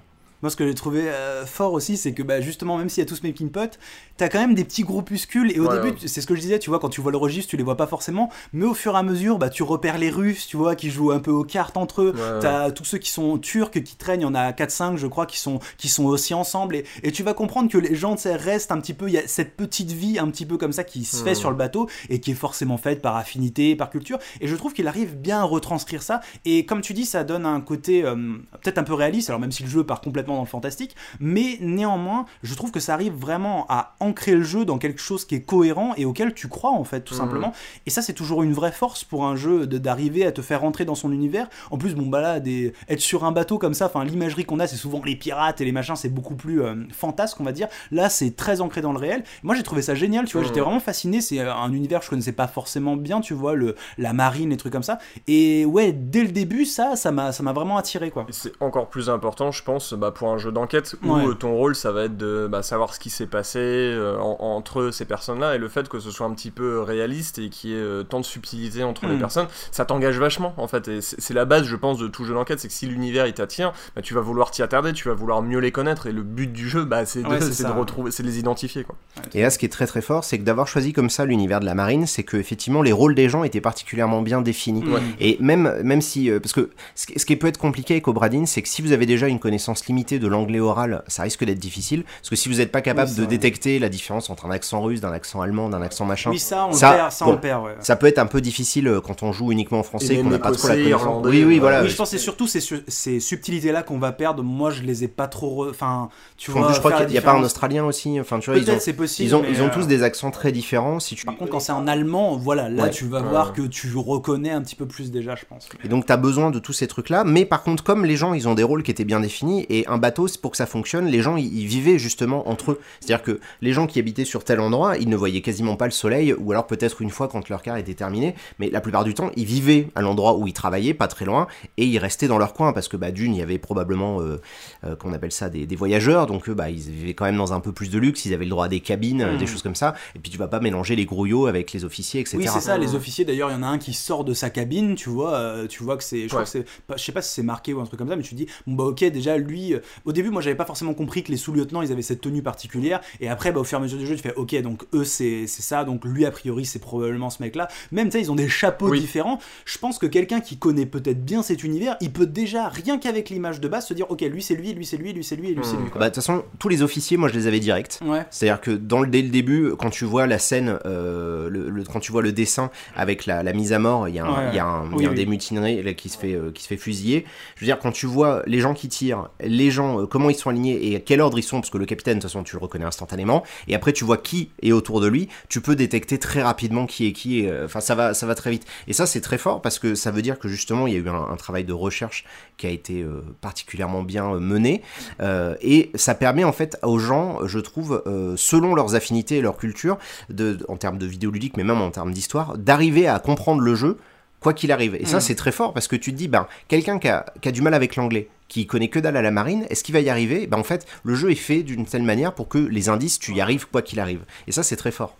Ouais, ce qu'en indice, euh, histoire de faire un petit peu euh, la, la liste, donc on a parlé un petit peu des nationalités et donc euh, des accents. Il y a Mhm. aussi certains objets. T'as un mec, je sais plus exactement d'où il vient, ça doit être Moyen-Orient. Il a un, Sabre, ouais. courbé, tu vois. Et du Mhm. coup, tu dis ah bah c'est, c'est- il doit venir un petit peu de cette zone géographique. Encore, ça, c'est vraiment un détail, c'est un truc que tu oui, oui. vraiment pas obligé de voir. Non. Mais en fait, beaucoup de personnages, on, on va le voir, mais ont vraiment des, des choses que- auxquelles tu peux les rattacher. Et tu dis, ah ok, ça pour moi c'est cet indice qui est Ouais. important, mais c'est peut-être pas forcément le seul, et c'est peut-être pas le, le- le bon, entre guillemets, vraiment l'ultime. quoi. Non, par exemple, je crois que t'as as deux femmes et euh, une façon de les différencier. Je crois que t'en as une qui est une madame et l'autre Hmm. une mademoiselle. Et Ah ouais. du coup, t'en as une qui a une, euh, une Une bague, euh, ouais. une bague mais t'es pas obligé euh, d'avoir cette, cette info-là pour les, les différencier. On a parlé un peu bah, de la hiérarchie, donc des différences de vêtements entre certaines personnes, ou, ou tout simplement bah, le charpentier, il va. Enfin, si tu le vois avec un marteau, tu comprends un oui, petit bah peu. tu vois, ouais, complètement. ou t'as sur le sur le euh, la- la- le dessin de, de l'équipage, t'as aussi un mec qui se tient à côté du, du gouvernail, et du coup, bah, tu sais que c'est lui, a priori, qui, Mm. qui dirige euh, l'affaire, quoi. Non, et puis même, tu sais, il y a, il y, a, il y, a trois- bah, il y a trois stagiaires. Oui, Et il y en a minots, deux là, dont ouais. tu apprends le nom, en fait, euh, l'histoire, parce qu'il dit Oh, Charlie, euh, t'as peur, de, t'as peur de la mer, Ouais. je sais plus quoi. Donc, Ouais, ok, tu fais Ok, lui, c'est lui. Ah oui, puisque c'est tu as- quand il est en train de as- vomir. oui, euh, parce qu'ils sont en train de mettre à mort une La vache, vache, ou je sais plus quoi. Et donc là, c'est bon, tu as la réponse. Un peu plus tard, tu vas trouver l'autre réponse, puisque c'est celui qui se fait tuer dans le dos. Et du coup, bah, tu as la liste des matelots, tu en as trois, tu en as deux, tu en as un, bah bim. Et comme ils sont euh, tous les trois sur la même image, qui sont habillés exactement pareil avec leur espèce de petit foulard là, hop, tu sais quel est le troisième. Et c'est comme ça que tu fais par, par élimination, quoi, aussi. Mm. Mais là, c'est pas du brute force, c'est vraiment, tu trouves la Ouais. réponse parce que tu as assez d'éléments, en fait, pour dire, bah lui, c'est lui. Hmm. Et derrière ça, donc euh, donc il y a tous ces indices-là qui nous permettent de retrouver, euh, qui, qui font vraiment partie du plaisir du jeu. Et comme on disait, c'est aussi basé sur des relations humaines, en tout cas une petite société, tu vois, une Hmm. micro-société, et c'est vraiment, c'est hyper engageant. Mais derrière ça, il y a tout un game design euh, qui nous aide, où vraiment Lucas Pope, bah, il a fait, il a mis tout un système en place. On parlait tout à l'heure, bah, déjà de la résolution par 3 C'est une fois qu'on a Ouais. validé 3 sorts, le jeu nous dit, ok, ça c'est bon, t'as trouvé, t'as su qui c'était, il va rayer les noms Ouais, dans, ouais. Le, dans, dans- dans le glossaire et tout. T'as as la mécanique aussi des visages floutés. De base, ça c'est un truc qui, quand même, tu vois, c'est un, un vrai choix euh, qu'il a fait. C'est que, euh, donc sur les dessins dont on parlait, euh, si les visages sont floutés, ça veut dire qu'on n'a pas réuni suffisamment d'indices pour les identifier. Ouais. Et, une fois, donc, et du coup, bah, forcément, quand ils sont nets, c'est-à-dire, normalement, le jeu il nous dit, t'as vu, dans les scènes que t'as vues, Ouais. t'as as pu euh, identifier suffisamment d'éléments pour euh, identifier euh, cette personne. Et t'as aussi un niveau de difficulté Exactement, t'as ouais. un indice de difficulté que j'ai remarqué pas tout de suite Ouais, d'ailleurs. plus, j'ai ouais. vu, ok, c'est quoi ces petits triangles? Et après j'ai compris que c'était ça. mal amené. hein, C'est oui, ça éventuellement, c'est peut-être, c'est vrai qu'on on- pas forcément on Ouais. comprend en fait au fur et à mesure. Il y a plein de choses comme ça dans le jeu. Ouais, ouais. C'est pas forcément clair et puis au fur et à mesure que tu te mets dedans, tu fais ok, ça fonctionne comme ça. Mais oui, ce petit indice de difficulté. Et c'est vrai que c'est même toujours même tu sais, parfois tu vois une image, tu vois tu sais un seul truc, Ouais. tu fais je l'ai pas trouvé Ouais. celui-là, mais pourquoi Euh, Qu'est-ce que, qu'est-ce que j'ai loupé? Et par contre, en revanche, quand tu trouves un mec qui en a trois, bah t'es super content parce que tu te dis Ah, j'ai vraiment su tirer la petite ficelle, tu vois, le petit bout de ficelle qui va me mener à son nom. Et ça, c'est, c'est très satisfaisant. Et puis, bah, une fois que t'en as trois, t'as cette espèce de pom, Ah ouais, pom, pom. Et vraiment, bah, je me souviens quand tu mettais, tu sais, tu mets un nom et tu te dis toujours, tu sais, avec ta souris, est-ce que c'est celui-là? Et bim, l'écran devient tout noir et ça y est, trois sorts réussis. Et là, t'es, yes, c'est bon, j'ai, j'ai avancé, j'ai validé quelque chose, je progresse, quoi. Le, le truc qui nous aide, c'est aussi, bah, on, on disait tout à l'heure qu'il y avait toute une liste de morts euh, possibles. Ouais. Euh, donc on disait, je sais pas, empalé, transpercé, ou alors tué par un monstre, ou euh, mort de je sais pas quoi. Et parfois le jeu accepte différentes euh, possibilités, parce que parfois il y a certains tableaux, on n'est pas sûr à 100%, genre il y en a un qui va tomber vers le kraken. Est-ce qu'il est perdu en mer ou est-ce qu'il s'est fait bouffer par le kraken Ouais. Bon, en fait, on sait pas. Mais en fait, le jeu accepte. euh, que tu dises tué deux. par le kraken, bah disons que tu comprends que c'est ce qui a causé Oui. sa mort, donc c'est ça quoi. Ou aussi, euh, je crois que t'en, t'en, t'en as- bah, ça doit être la femme du capitaine, elle se prend un mât dans la gueule Ouais, ou un truc. c'est. Et euh, il- alors, c'est- j'ai pas vérifié, mais il me semble que le jeu doit accepter. Genre, elle se fait écraser donc Mm. par, par une partie du bateau, t'as ça les options, ou par le kraken. Il me le semble que les deux c'est ça, ça, doit marcher parce que c'est lui qui a fait tomber Mm. le, le truc. Oui, parce qu'en plus, il y a un mort où justement, lui, fait effectivement écraser par euh, des caisses là qui tombent Ouais. euh, au tout début. C'est le premier mec qui lui arrive, c'est le premier mec qui meurt de, de l'Obradine. Et euh, effectivement, ça pourrait être ça, alors que. euh, Mais ça marche aussi, tu vois. Et il laisse cette espèce d'ambiguïté qui peut être déstabilisante. Je pense qu'il y a plein de Oui. gens qui se sont dit est-ce que j'ai le bon? Bah, Est-ce le que jeu c'est te la- dit pas. Voilà, le jeu ne te le dit pas. Et tu dis bah, est-ce que c'est de ma faute? J'ai pas trouvé les bons trucs. Alors finalement, moi, pendant tout le truc, voilà, j'ai fait les 60, j'ai jamais eu de problème. C'est jamais en changeant ça, en changeant l'intitulé, que ça m'a permis d'avancer, quoi. Ouais.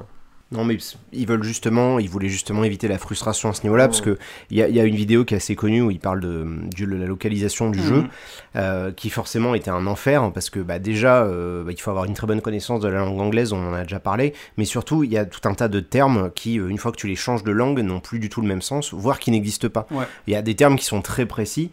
Euh, tu vois, euh, en anglais, ils vont peut-être appeler ça les crab riders, tu vois, parce que ça permet de dire chevaucheur de crabe, Ouais. mais tu vas jamais dire ça en français. Ouais. Enfin, tu vois, c'est c'est pas un truc. Tu vois, là, on parle d'homme crabe, les hommes sur les crabes, on cherche des mots. Que les Anglais, eux, ils ont un mot euh, très simple à faire. Le ils mettent crabbeur. Les crabbeurs.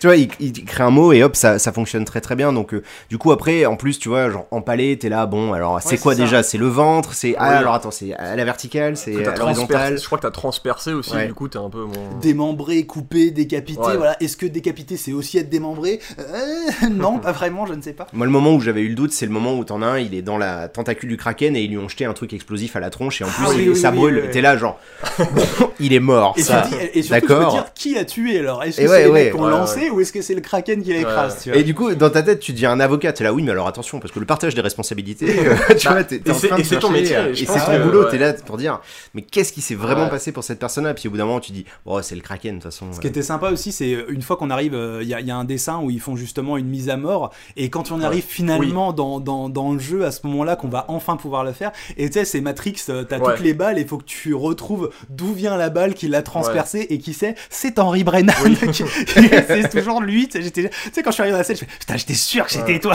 Ouais, elle est vraiment cool cette scène. Je sais pas si tu l'as vu toi. si, si, je- bah, enfin après je l'ai vu sur YouTube, Ouais, du coup ouais. je l'ai pas vu dans le jeu, mais euh, je suis allé et j'étais content de l'avoir parce que en plus je me suis dit, ah mais du coup il y a le dessinateur, etc. Ouais, Donc, ouais, t'as quand même, oui, même oui. quand tu regardes juste le jeu, tu vois ce, ce plaisir de, Ouais. du truc. Moi ce qui m'a vraiment usé finalement, c'était de me dire, le, c'était le, le- l'avalanche de noms. C'était, Ouais, si je vois s'il y avait eu que 20 ou 30 noms, je pense que j'aurais réussi à le faire, mais là 60 dans le, dans le contexte, moi c'était trop quoi. C'était Et juste je sais trop. pas, tu vois, je me demande si, euh, si c'est pas finalement le bon équilibre 60, parce que si on avait eu que 30, tu vois, peut-être qu'on aurait pu trop facilement euh, résoudre le truc. Si on avait eu trop, ça aurait été complètement infranchissable. Et je sais pas, j'ai l'impression quand même qu'il a. Enfin, moi, j'ai eu le sentiment qu'il y avait un bon équilibre, même si je dois l'admettre, à la fin, euh, j'ai peut-être un peu abusé justement des, des, du, du, fait que t'en aies trois bons, notamment pour les Russes. À un moment, il y en avait un, c'était Vladimir, l'autre c'était machin, j'intervertissais, je faisais, ok, ça marche pas, je mets dans l'autre sens, ok, ça marche, tu vois.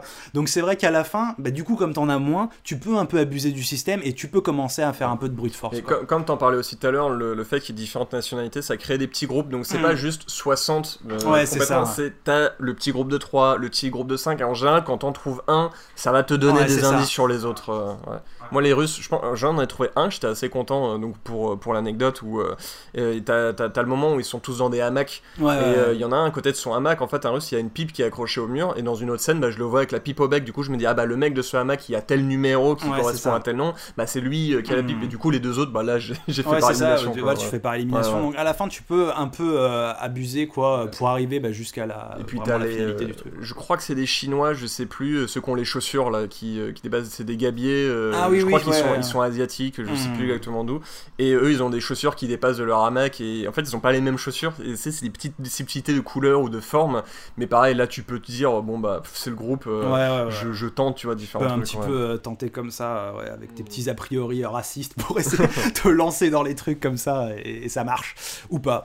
Euh, moi, moi, je pense qu'il y a vraiment un truc, tu le disais, vraiment qui m'a fasciné. Mine de cette espèce d'histoire un peu macabre, tu vois, ce, ce kraken, ces trucs comme ça. J'a- J'avais vraiment l'impression de de vivre un truc un peu romanesque mais de l'intérieur tu vois et de vivre ce truc là et finalement bah, c'est un truc qu'on vit qu'on vit pas trop dans le jeu vidéo quoi Non, non. et c'était vraiment chouette. Moi, j'ai beaucoup aimé parcourir ça, tu vois. Et vraiment, le jeu, je l'ai vécu comme une espèce d'aspiration sur deux jours. Je l'ai commencé, je un matin, je l'ai fini le lendemain au soir. Je ne pensais qu'à ça, quoi. J'étais vraiment à fond dedans. Et à la fin, j'en pouvais plus. Je voulais arriver euh, jusqu'au bout du truc, quoi. Tu vois, je l'ai fait sur deux jours, le jeu. Moi, à la fin, il m'a un petit peu euh, saoulé, euh, Mm. notamment euh, par le fait que, en fait, bah, les scènes, donc elles sont géniales et tout, mais euh, quand tu veux y retourner, il ouais, faut que tu retournes au lieu euh, du cadavre. Et moi, il y a bah, un exemple, c'était euh, donc les fameux hamacs là, eux, ils sont hyper utiles parce qu'ils ont tous des numéros en fait, et tu peux directement les, les, les assigner à un nom.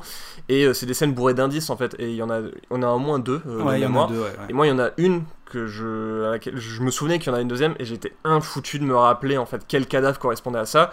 Et bah du coup, j'ai enchaîné mais peut-être 10 scènes sans la trouver, et ça m'a saoulé. Enfin, ça- Moi, c'est pareil, c'est vrai que celle là où les, les Russes sont en train de jouer aux cartes, Ouais. je voulais absolument la Ouais. retrouver celle-là, et j'ai mis un petit peu de temps, Ouais. euh, effectivement. Bah, à la chercher, ce qui est dommage, c'est que quand tu vas sur la page euh, avec le, le visage de quelqu'un, donc euh, si tu cliques dessus, ils vont te mettre une information qui est un- un essentielle, c'est il apparaît dans telle scène, telle Ouais, scène, telle scène. ouais. Mais de là, tu peux pas dire, bah, je veux lancer telle scène. Hum, ouais, Alors c'est vrai que ça aurait été intéressant de se dire, bah oui, bon, bah s'il apparaît dans le chapitre 4, chapitre 5, chapitre 6, chapitre 7, là, euh, Brennan par exemple, bon, bah je vais essayer de regarder celle-ci et puis c'est peut-être la bonne. Ça, euh, c'est vrai que c'est dommage que ça n'a pas été le cas, sachant que moi, du coup, ce qui m'avait gêné, c'est au bout d'un moment, comme les Morceptions s'enchaînent, t'es là, merde, comme, et que t'as pas le temps en fait de Mm. noter, parce que tu sais, il y, a- il y a toujours un timer, la première fois que tu vois une scène, Ouais, t'as tout un certain fait. temps limité, t'as pas le temps de tout voir, et du coup, moi, j'avais, je ressentais vraiment une, une vraie frustration de me dire, mais j'ai pas eu le temps de tout noter, je suis pas assez rapide. Tu sais, c'est le, c'est, j'ai revécu euh, plein d'angoisses, tu sais, de, de, de tests à la noix qui peuvent te faire faire à l'école ou j'en sais rien, où tu dois regarder une pièce et ils te disent alors combien il y avait de boules roses dans la, dans la scène. quatrième exercice, vite, le théorème de Non, non Tu as toutes les angoisses de, de l'enfance qui ressortaient. C'est vrai, cette mécanique du timer, elle est vraiment. euh, Elle pour est moi, elle marche. Elle- étrange. je la pense comprends que c'est même vraiment pas. pour la mise en scène et la Oui. musique. Je pense que c'est plutôt pour ça qu'il l'a fait. Ouais. Mais c'est vrai que tu te dis, bon, après le livre se ferme, ensuite tu retournes dedans, et quand il y a une morception, bah du coup t'es- t'as un peu cette pression d'aller à la prochaine. Au cas où, pour expliquer si des personnes avaient un peu oublié ou voient Mm. pas vraiment à quoi ça correspond, c'est la première fois qu'on Que tu qu'on tournes arrive encore, à une scène. En fait, on a euh, peut-être, je sais pas, 30 secondes, quelque chose comme ça, et à un moment, en fait, l'écran devient noir Mhm. et on retourne en fait au cadavre. Et en fait, en 30 secondes, on n'a pas forcément vu euh, tout ce qu'il y avait à voir, surtout quand il y a des scènes parallèles et qu'il ouais. se passe Ouais, deux choses en même temps. Enfin, t'as juste pas le temps. Et, euh, et le truc, c'est qu'après, tu pourrais y retourner autant que tu veux. Donc là, je sais pas pourquoi, dès le, dé- dès le début, il te pose un nom, c'est fini. Et comme tu le disais, parfois, t'as la morception. C'est-à-dire qu'à la fin de cette scène, t'as identifié un autre cadavre. Ça, t'es obligé de le faire. T'es obligé d'aller à l'autre cadavre pas euh, sortir Voilà. de cette boucle-là. qui va sortir cette petite fumée que tu dois suivre, qui va t'emmener à une autre partie du bateau. Et Mm. toi, tu dis, putain, moi, tu sais, en tête, tu dis, ah non, mais je viens de sortir d'une scène, j'ai encore ça à voir, ça à voir, j'ai pas encore tout vu. Et là, je dois suivre une fumée, assister à- Ouais. peut-être à une nouvelle scène, alors que j'ai pas fini de, de vraiment digérer euh, tout ce que je viens de voir. Et, il y a des chapitres qui se passent uniquement en Morception, donc tu Ouais. bouffes un chapitre entier, et puis tu sors d'une scène, toi t'avais noté genre 6-7 personnes, et quand le page apparaît juste après que le, le- le timer soit terminé, il y a marqué genre 18 personnes, tu vois, dans la scène, Ouais. t'es là genre, ouais, j'en ai raté c'est- 10, c'est vrai, enfin, c'est tu vrai. vois, ils sont où, ils étaient Ouais, où et, et après, bon, effectivement, c'est là où tu te dis, bah tiens, bah, je voudrais y revenir parce que j'ai dû rater un escalier, j'ai dû rater une porte, j'ai dû rater quelque chose, mais bah, Ouais. t'as pas le droit, et c'est vrai que c'est assez, euh, ça peut être assez frustrant. Moi, c'est vrai que comme je suis pas quelqu'un de rigoureux, à la base, je enfin, je m'étais vraiment dit, de toute façon, j'y reviendrai. Donc, je vais prendre vraiment toutes les infos que le jeu me donne et dans le temps que j'ai, et après, je continue. En fait, moi, j'étais tellement fasciné par l'histoire que je voulais aller au bout, tu vois, me dire, ok, je vais aller au bout, je vais voir ce qui se passe dans le jeu. Et après, si j'ai envie, tu vois, je, moi, je m'étais pas dit au début, je vais tout résoudre. Et puis, c'est après, au fur et à mesure, j'étais vraiment dedans. Et euh, mais du coup, je me suis pas mis cette espèce de pression en me disant, ah mince, j'ai oublié un truc. Je me disais, de toute façon, j'y reviendrai, quoi. Et, et, et que ça disait tout à l'heure, ça aurait été bien qu'on qu'on puisse revenir en fait aux scènes directement Ouais. depuis le lit. Et c'est vrai que je me dis un petit peu ça, mais apparemment Lucas Pope il y a pensé, tu vois, forcément c'est un truc. euh, Mhm. Et bon, bah il a, il a fait le choix de Oui, pas le voilà, faire. il a- Et ça, c'est le genre de truc, on peut pas se projeter en fait. Là sur le coup, j'ai envie de me dire, ça m'aurait permis d'effacer cette frustration, Ouais. mais peut-être qu'au final, j'aurais pas apprécié d'autres choses, de, de, de m'approprier peut-être un petit peu Ouais. plus le Bah, bateau. c'est- c'est que ça supprimait, ouais, c'est ça, c'est que ça supprimait toute idée d'exploration. C'est-à-dire Mmh, qu'au bout d'un moment, en fait, une fois que tu avais terminé, tout le jeu il se passait dans ton livre. Hmm. T'avais peut-être un entre-deux à faire, je pense, c'est dans le glossaire. euh, les, il me semble les cadavres sont, sont marqués sur le, sur le Ouais. bateau et Ouais. tu pourrais avoir une photo correspondante vraiment de, la, de toutes les scènes, tu vois, où tu Ouais, dis, bah, sur ce cadavre, il va me permettre d'aller là, là, là, et euh, dans le glossaire de comprendre en fait, et, mais de devoir quand même t'y rendre une fois que tu t'es dit, ok, ce cadavre c'est le bon, quoi. Oui, c'est ça, avoir peut-être un peu plus d'indications pour dire, parce que parfois, quand tu rentres dans le, dans, dans le livre, tu vois quand même ce qui a été dit, tu vois ce qui a été dit, Oui, mais par vrai. contre, tu vois pas vraiment, tu vois qu'une image, mais pas peut-être pas assez pour t'en souvenir, et du coup, tu peux un petit peu te Et, tromper. puis moi j'avais peut-être un peu oublié qu'il y avait ça, Hmm. parce que le glossaire il est un peu. Enfin, il est pas toujours oui, il faut facile, naviguer dedans, un tu peu peux utiliser des marque-pages, des trucs comme Ouais, ça, donc ça, c'est des choses, ça, je t'as des petits outils qui sont à ta disposition, mais t'as pas vraiment d'incentive, hein, pour parler vraiment en termes un peu pompeux, pour les utiliser, donc il y a pas vraiment de choses qui t'incitent à, à utiliser ça. Moi, je m'en suis pas servi, Hmm. euh, honnêtement. Mais je pense que c'est important, tu vois, ce que tu dis, cette histoire de choix, parce que vraiment, euh, Obradin, bah, c'est ce qu'on c'est ce qu'on disait, c'est vraiment, le, le- bah, c'est vraiment un jeu d'auteur, entre guillemets. C'est vraiment quelqu'un qui a une vision très particulière de ce qu'il veut faire avec son jeu vidéo. Si on le disait, c'est un mec, c'est un ingénieur, et ça se ressent quand même euh, dans, dans ce jeu vidéo. On faisait un peu des parallèles avec, euh, avec Jonathan Blow ou avec euh, Zachtronics, la personne qui a fait Opus Magnum ou qu'est-ce qu'on peut citer Infinite Factory. Voilà, par exemple, c'est c'est des gens qui ont une vision très particulière de ce qu'ils veulent faire enfin. du, du, du- puzzle, Infini machin, de toute façon, Ouais. fait tout le temps la même chose de toute façon. Mais, mais c'est vrai que bah, quand on met Papers, Please et Return of the Obra Dinn côte à côte, c'est vrai que c'est deux jeux qui se ressemblent pas tant que ça, en tout cas a priori, et pourtant finalement dans, dans, le- dans, dans les mécaniques de jeu, c'est vraiment faire des corrélations entre des informations. Tu as une masse d'informations telle que tu ne peux pas te permettre de toute façon de faire du brute force, en tout cas pas au début, euh, et, et tu dois euh, faire créer des liens pour trouver les bonnes réponses quoi. Moi, ce que je retrouve un petit peu en- entre Papers, Please et euh, c'est un petit peu ce facteur humain aussi que tu Mhm. retrouves euh, où dans Papers, Please, bah, tu dois identifier si les gens te mentent ou pas, tu dois voir si tu as de l'empathie pour eux ou pas, si tu décides de les laisser passer. Et dans Obra Dinn, bah, tu as tout ce côté relation en fait entre l'équipage, comme on disait, ça peut être de la hiérarchie, ça peut être de l'amitié, ça peut être, il y a une femme, et, euh, il y a- il y, a la femme du capitaine, mais de comprendre un petit peu tout ce qui se passait bah, au bord euh, de l'Obra Dinn pour mieux, euh, pour mieux euh, identifier les personnes Mhm. et comprendre l'histoire.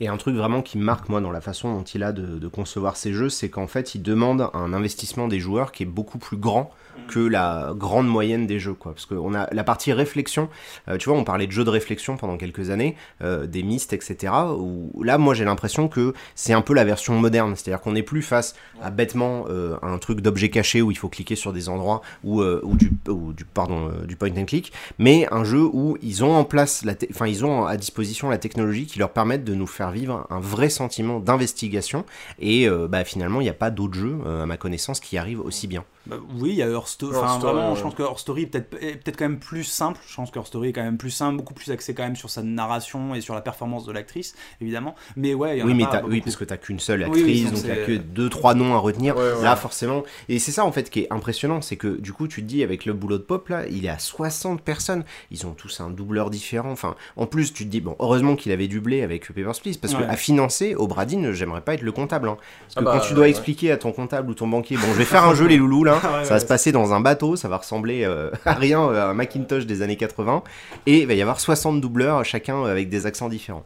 Non mais tu vois, mais c'est important ce que tu racontes parce que tu vois justement c'est un mec, il peut se permettre de faire des jeux comme ça parce qu'il a pu sortir Papers Please et qu'il est tranquille, tu vois. Parce que ouais, un jeu comme ça, ça ne pourrait pas exister dans un circuit traditionnel et euh, voilà, il y a, y a, que quelqu'un, une espèce de, Tony Stark, tu vois, du, du jeu vidéo qui a, non mais voilà quelqu'un qui a de l'argent et qui peut se permettre de faire ce qu'il veut et de laisser vraiment libre cours à sa créativité, tu vois. Et c'est il y a peu de gens qui peuvent se le permettre à mon avis dans. bah, L'autre exemple le plus évident, c'est Jonathan Blow. Et encore lui, il a monté un studio donc il n'y avait pas les mêmes responsabilités et tout. Enfin, je pense que ça a dû bouffer quand même une grosse mm. partie de, son pognon. Ça reste un mec voilà, qui avait de l'argent et qui a pu. Euh, totalement, Parce que bon, c'est vrai qu'un jeu comme The Witness, euh, après avoir fait euh, Braid, enfin, je veux dire, a priori, aucun studio ou aucun éditeur n'aurait fait ça.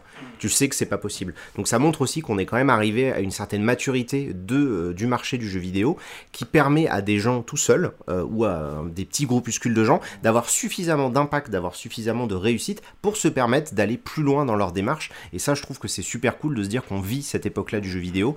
Euh, on a vraiment de la chance à ce niveau-là. Juste pour revenir rapidement un petit peu à la comparaison avec euh, Story, c'était Mark Brown qui a vraiment mis le doigt sur quelque chose, parce qu'on parlait un petit peu bah, de la réussite du jeu d'enquête euh, moderne.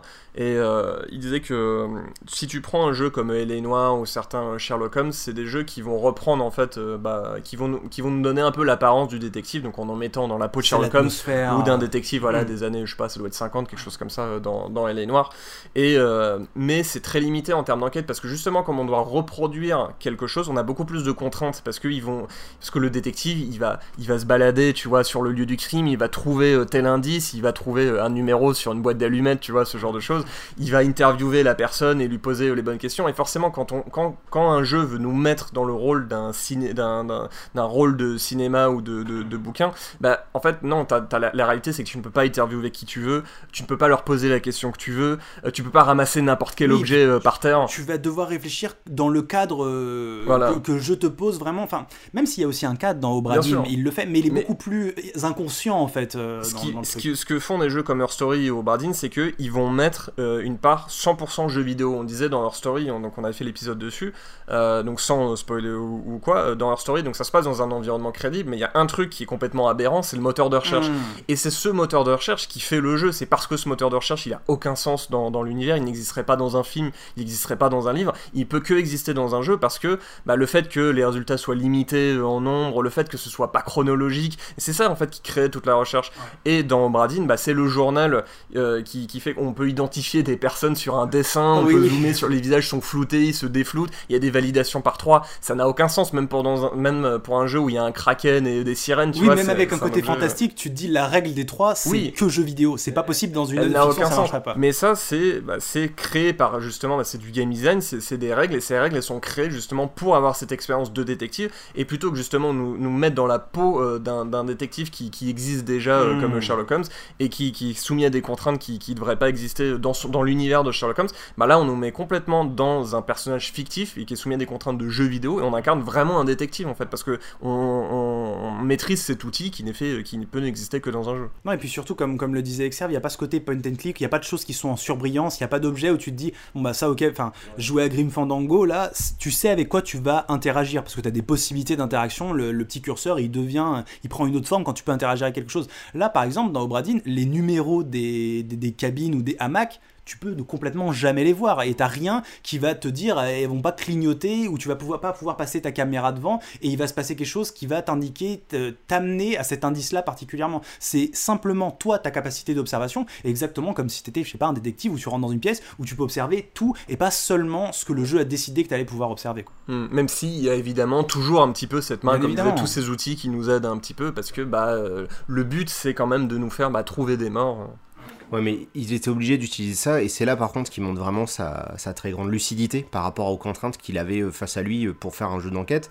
C'est que plutôt que de se dire, bah je vais essayer de proposer de faire 40 000 dialogues, en fait, tu vois, genre je suis désolé parce que ça faisait longtemps que j'avais pas tapé sur eux, mais il fait un peu l'inverse de Quantic Dream, c'est-à-dire qu'au lieu de se dire, euh, bah tiens, on va faire 70 acteurs avec 430 000 lignes de, de, dialogue, on va mettre personne, personne ne parle, personne ne peut te répondre, par contre on va mettre des tonnes de détails dans le dessin. Et ça, en fait, lui, à son niveau, en étant seul sur ce jeu-là, la seule chose qu'il maîtrisait, c'était ça finalement, la production d'assets visuels. Et donc, il va faire qu'en sorte que chaque scène ait des tonnes et des tonnes de petits détails. Il va pouvoir, lui, les suivre sur son tableau euh, en liège, justement, pour savoir avec des hmm. petits ficelles quel truc relie à quel truc et à quel moment. Et ça, c'était possible parce que s'il avait commencé à se dire, bon, bah, je voudrais. Parce que Elle est noire, la promesse au départ, forcément qu'elle n'était pas tenue à l'arrivée. Tu jouais des enquêteurs, mais toi, tu te dis, n'importe quel joueur, il va vouloir s'arrêter et puis il va vouloir discuter avec quelqu'un dans la rue et puis lui demander s'il a pas vu un tel truc et tel truc.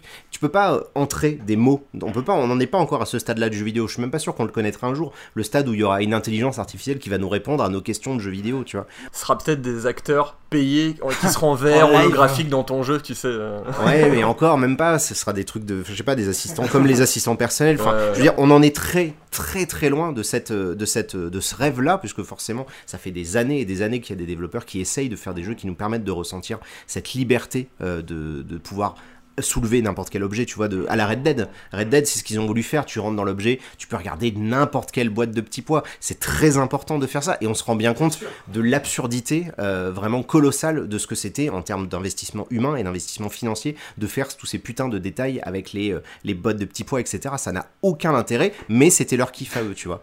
Et voilà, il y en a qui aiment les petits pois, on aime casse-grain, merci.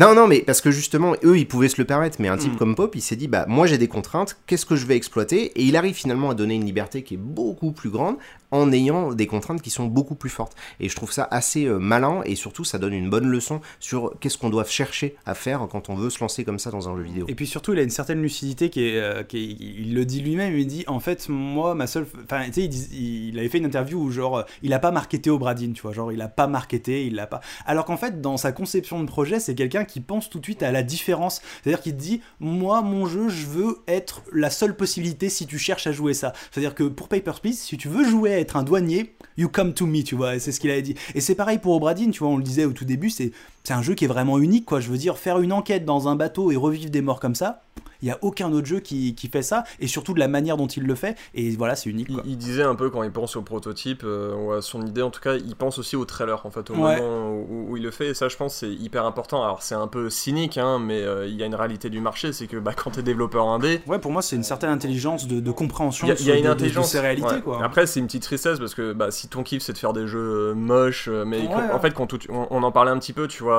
juste rapidement pour Prey, on disait, bah, un des drames, en fait, de l'immersive sim, c'est que c'est très dur à montrer. Mmh. Hmm. c'est quelque chose que tu dois vivre en fait. Là, au Bradin, bah, il est parti déjà d'une volonté euh, de, de, de, DA, donc directement, visuellement, ça claque. Enfin, moi, je, je l'ai vu. Disons que ça permet de se différencier, quoi. C'est vraiment genre, genre c'est comme Cuphead, tu vois, quand c'est sorti, tu dis, ok, on n'a jamais joué un jeu comme ça. Bah, c'est pareil au Bradin, alors peut-être que dans les années 80, mais bon, pas en 3D, pas avec. Euh, non, non, non, il n'y avait pas de jeu comme ça. Euh, C'était toujours des trucs avec des objets cachés ou des objets qui passaient en surbrillance quand tu passais ta souris. Tu vois, la, souris, ça a presque tué le jeu d'enquête. mais c'est un jeu vraiment d'aujourd'hui, c'est pas un jeu qui est rétro. Non, non, bien sûr que non. Non, non, c'est juste le choix visuel qui est rétro, mais par contre, tout le reste est particulièrement moderne. Mais par contre, c'est pas si triste que ça, parce que c'est normal en fait de réfléchir quand tu veux faire ton jeu. Je veux dire, si un jeu comme Prison Architect, qui est quand même, on dirait South Park vu de dessus, enfin, je veux dire, c'est probablement des jeux les plus moches qui existent. Euh, vous voyez à quoi ça ressemble, Prison Architect, vous voyez, mais par contre, c'est génial, tu vois, c'est un jeu qui est vraiment exceptionnel, et les trailers, ils expliquent très bien tout ce qu'on peut faire. Donc, c'est pas, euh, c'est pas que du visuel, le réfléchir très tôt à votre trailer, si vous, vous avez des, s'il y a des développeurs qui nous suivent, au contraire, c'est vraiment essentiel. Ah oui, non, bien parce que de toute façon, c'est ce que vont voir les gens. Euh, les gens, ils vont voir votre trailer. Je demandais aux gens de No Man's Sky si le trailer c'est pas important. Je veux dire, si le trailer c'était pas important, ils auraient jamais eu cette hype et les jeux se seraient pas autant vendus, alors qu'ils ont juste fait un trailer et ils ont juste trop raconté dedans. non, mais il faut bien se rendre compte que tous les jeux sont pas égaux en fait, euh, parce que le trailer, bah, c'est que de la vidéo où t'as d'autres jeux, ils vont être beaucoup, ils vont t'accrocher directement par des, des, boucles très simples, très fun. Bah, tu vois, Prison Architect, tu fais jouer quelqu'un 10 minutes à Prison Architect, ça a aucun sens, tu vois, il peut pas vraiment comprendre tout le, tout, tout le plaisir que, que, ça peut être, enfin les, jeux de gestion euh, d'une façon générale. Mais du coup, ouais, si jamais tu as 10 idées de, de, jeux et tu peux te permettre que d'en développer un pendant quelques années, bah clairement il faut faire celui qui sera le plus beau ou alors le, le, le plus intéressant à jouer. Un trailer, hein, c'est un jeu qui est pas hyper connu, mais dans, l'exemple des trailers qui marchent toujours, en tout cas pour moi, euh, je sais pas, tu prends par exemple Cluster Truck, qui est un jeu. Euh, le pitch il est tout de suite voilà, Qui est très arcade, un peu débile en fait, c'est un jeu de plateforme à la première personne. Et t'as des, camions qui, t'as des lignées de camions, ça a aucun sens, hein, qui sont dans de la jungle, dans des lieux qui n'ont aucun sens, et qui vont euh, à une ligne d'arrivée, et toi tu dois sauter de camion en camion, et t'as parfois des, des, colonnes de pierre qui vont passer, des lasers, des trucs, enfin c'est complètement débile, mais tu vois le trailer, et tu, dis, tout de suite c'est bon, je, je sais ce que c'est, quoi, je peux y jouer, j'ai envie d'y jouer directement mais ça fait partie de cette euh, logique. Quand tu crées un jeu, il faut quand même que tu arrives à l'expliquer. Tu vois, on parle d'elevator pitch en marketing. Et c'est pour tout. C'est pour tout. Même si ton jeu il est très complexe, même si ton jeu c'est Opus Magnum ou euh, je sais pas moi euh, Europa Universalis, tu arrives quand même à expliquer ce qu'est Europa Universalis en quelques minutes. le tuto il dure 12 heures, mais par contre tu peux expliquer Europa Universalis en quelques minutes. Et ça, bah, il faut toujours le penser quand vous vous pensez à créer un jeu. Sachez en fait ce que c'est votre jeu. Vous sachez vraiment l'expliquer à quelqu'un très rapidement. L'elevator pitch, l'idée c'est de dire bah vous prenez l'ascenseur à quelqu'un arrivé au 40e étage, la personne, elle a compris de quoi vous parlez, quoi. Non, et puis bon, ce qui est incroyable quand même, c'est qu'il bah, il a quand même quasiment tout fait. La musique, elle est hyper cool. Enfin, franchement, moi, la, musique des, des, bah, des, crabes, là, franchement, à chaque fois que je la réécoute, j'ai la banane et je replonge un petit peu dans, dans, dans ce moment-là. Donc voilà, c'est quand même quelqu'un qui a, qui a, réussi à polish son truc, même si, bah voilà, c'est pas un ergonome. Il y a, y a clairement, c'est très marqué sa vision. Il veut te faire vivre quelque chose. Et si t'as pas envie, et eh bah presque tant pis pour toi, j'ai envie de dire, si t'as pas envie de t'investir dans son truc, de toute façon, tu n'y éprouveras pas de plaisir parce que il est là-dedans le plaisir, c'est dans l'investissement, la récompense, elle va venir de ce fait que tu dois dire, bah j'y suis allé dedans, je me suis retroussé les manches et ça y est, j'ai trouvé. Mais, euh, mais voilà, au moins il fait son truc et en plus, bon bah il arrive à bien l'accompagner pour, pour faire quelque chose, ouais, ouais, comme je disais, un peu unique quoi. En tout cas, son. Ouais, vas-y. Non, non, mais je disais, c'est pour ça qu'on peut parler vraiment d'un jeu d'auteur pour le coup, parce que là, c'est un jeu qui est vraiment sans concession. C'est-à-dire qu'il n'y a même pas, euh, tu vois, l'excuse de dire, ben, ah bon, c'est métal Gear, mais on va essayer, tu vois, de mettre un gameplay un peu plus action, etc. Parce que non, mais tu le sens. Je pense que tu vois, quand on regarde le trailer de Death Stranding, je pense que Kojima, il a eu, il a toujours été dans une espèce d'opposition avec Konami euh, dans euh, les intentions de gameplay, les intentions d'histoire qu'il voulait donner. Euh, et, tu as toujours senti. Et je veux dire, si ça a fini par un clash, je veux dire, il n'y a pas de secret. C'est parce qu'il y avait effectivement un souci entre ces deux-là. Et maintenant qu'il est tout seul et qu'il a somblé et qu'il peut faire ce qu'il veut, je pense qu'on va peut-être enfin découvrir réellement, tu vois, la portée de ce qu'il a envie de nous raconter, Kojima. Et du coup, je suis très curieux de savoir ce que ça va donner Death Stranding. Et là, bah, avec Pope, en fait, ce qu'il a fait, c'est que bah, il a pu aller au bout de son idée, il a pu se le permettre, il avait les finances pour, il avait les connaissances et les compétences, et il y arrivait. Et ça, c'est des choses qui sont extrêmement rares dans l'histoire du jeu vidéo. Enfin, vraiment, il y a très peu de gens, aujourd'hui il va y en avoir de plus en plus, mais qui peuvent se dire, bah, j'ai fait mon premier jeu, il a cartonné, il s'est vendu de ouf, et du coup j'ai pu faire mon The Witness, j'ai pu faire mon Obradin, j'ai pu faire mon ce que je veux derrière. Après, bon, voilà, c'est vraiment une success story. Il y en a plein des développeurs, j'imagine, qui sortent un jeu qui a, qui a vraiment le, qui n'arrive pas. Parce que bon Paper Please enfin je sais pas tu vois c'est c'est quand même un concept bizarre. Ça aurait très bien pu dans une autre timeline tu vois ça aurait pu complètement scruter si tu vois. sorti en 2020 euh, ah, complètement mais voilà il est sorti il est arrivé au bon moment et du coup bah ça lui a permis de continuer. Et bah voilà du coup euh, curieux de, de, savoir sur quoi il va, va bosser. Alors il y en a qui supposent qu'il va bosser sur une espèce de suite de Obradin puisqu'à la fin dans le jeu en fait on place le livre dans une étagère et il y a d'autres objets qui pourraient venir d'autres bah tu sais il y a une espèce de petit scarabée où on dirait ça vient un peu d'Égypte ou quelque chose comme ça il y a un diamant alors des gens qui disent oui, euh, le prochain ce sera dans les Indes ou des trucs comme ça. Alors je sais pas, je pense que c'est quelqu'un qui aime assez les systèmes pour qui aura envie de recréer quelque chose de nouveau. Mais bon, on verra. C'est pas juste un clin d'œil au fait qu'il voulait que le jeu il se passe ailleurs au moi, départ. Je pense que moi je pense qu'on est plutôt. c'est peut-être juste un reste en fait. Il avait dû créer le dessin et il s'est dit bah je vais l'utiliser. C'est encore une manière de d'ancrer l'univers, tu vois, de dire bah ton mec qui fait les assurances avec sa memento mori, il a pas juste vécu l'Obradine, il en a vécu d'autres, des, des, trucs comme ça. J'aime beaucoup le, juste le petit moment à la fin quand on a identifié tout, enfin toutes les morts ou en tout cas quand on arrête le jeu entre guillemets, où tu sais il y a ensuite le petit récapitulatif Ah oui, oui, où de- toutes de- les personnes, ouais. alors machin, tu es machin, du coup il a une amende de oui, temps, euh, ça. la famille. euh, euh, la famille doit payer 50 voilà, euh, pounds. il, il est mort au combat, en, ça a été, euh, je sais plus, un membre honorifique de Mm. l'équipage, du coup la famille reçoit tant, et tu sais, ça te ramène, tu dis, ah oui, c'est vrai, je fais ça pour l'assurance, en fait, Ouais. j'avais complètement Ouais. oublié. Et puis t'as l'ultime joke, l'ultime blague, je pense, du jeu où t'as un, un trophée qui est un succès qui est caché, qui est c'est la faute du capitaine. Et en fait, vous pouvez faire le jeu en mettant à chaque fois que le responsable c'est le capitaine et c'est bon, ça, ça, ça réussit. C'est vrai Ouais, ouais, ouais. Tu peux dire que c'est le capitaine. Ah oui, parce que est c'est lui qui a merdé. Ouais, bah, techniquement. Donc, euh, donc voilà, c'est la faute du capitaine. vrai, hein. Et voilà, ça j'ai trouvé que c'était Ouais. vraiment Du coup, drôle. sa famille, elle va bien euh, douiller derrière. euh, bien, bien payé. Tu te dis, bon, heureusement, sa femme est morte. J'espère qu'ils n'ont pas eu d'enfant avant. Ouais, c'est bien trash. Bon bah très bien messieurs, Bah, écoutez, merci euh, de nous avoir écoutés. On se retrouve dans deux semaines pour le, bah, le dernier épisode on va dire de cette saison, même s'il y en aura un autre euh, en été. euh, Ouais. de- je pense que ce sera début août a Ouais. priori, on sait à peu près ouais, quel est comme le ça. prochain, donc bah, dans, dans deux semaines, comme Dans d'hab, deux ouais. semaines, effectivement, Et, début juillet. Et l'autre, du coup, début août. ouais. Et puis Ouais, après, ouais. euh, ce sera la rentrée et ce sera, ce sera très Ça sérieux. sera le festival, le feu Ah oui, d'artifice. ah oui, Nous, on a la liste, on a la liste. On a la Et, franchement, je- Et on arrive, avant- on arrive, on fait avant même qu'ils sortent Shenmue 3, Cyberpunk Death 2077, Stranding. euh, Call of Duty, on, on y va, on y va, voilà. Ça va être incroyable. Bon bah très bien, bah écoutez, on remercie de nouvelle fois euh, Third Edition pour euh, leur sponsoring. Allez euh, voir sur leur site donc les trois bouquins qui vont sortir pendant l'été. Toi je crois que tu as commencé à lire celui sur Berserk. Oui, parce que du coup, j'ai eu la chance d'avoir Al 236 à la maison et du coup, il me l'a filé, donc bah, ouais, j'ai commencé à lire ça. Et, et je trouve ça cool qu'ils arrivent comme ça à continuer à se, diversifier, parce que d'une, forcément, pour moi, ça me rassure sur mon avenir potentiel avec eux. hein. ça veut dire que je pourrais continuer à faire des choses avec eux, mais ça montre aussi une certaine lucidité de leur part, tu vois, de toucher Ouais. toute la culture Mhm. un peu populaire de manière générale, parce que j'aime pas le terme de geek, donc on va dire de la culture non populaire moderne. Euh, et euh, c'est assez intéressant. Puis bah merci également à toutes les personnes qui sont sur Patreon et qui continuent de nous soutenir. Voilà, on, on le dit, on le répète. Si vous euh, aimez vraiment notre émission et que vous appréciez la, la façon dont on la présente, le contenu, le thème, les jeux qu'on aborde, etc. Bah n'hésitez pas à soutenir directement l'émission là-dessus. C'est comme ça que nous on va pouvoir en faire plus, tout Mhm. simplement, bosser plus de temps. Et vu que moi maintenant je vis et quasiment essentiellement du financement participatif, je peux le dire, c'est possible. hein. Je veux dire, on peut, on peut réussir à s'en sortir avec ça. Et euh, du coup, bah merci beaucoup à toutes celles et ceux qui ont fait le choix de, de donner, en tout cas, un petit peu à fin du game. Voilà, donc tous les liens sont dans la description. Merci beaucoup et on se retrouve donc dans deux semaines pour un nouvel épisode de fin du game. Salut. Ciao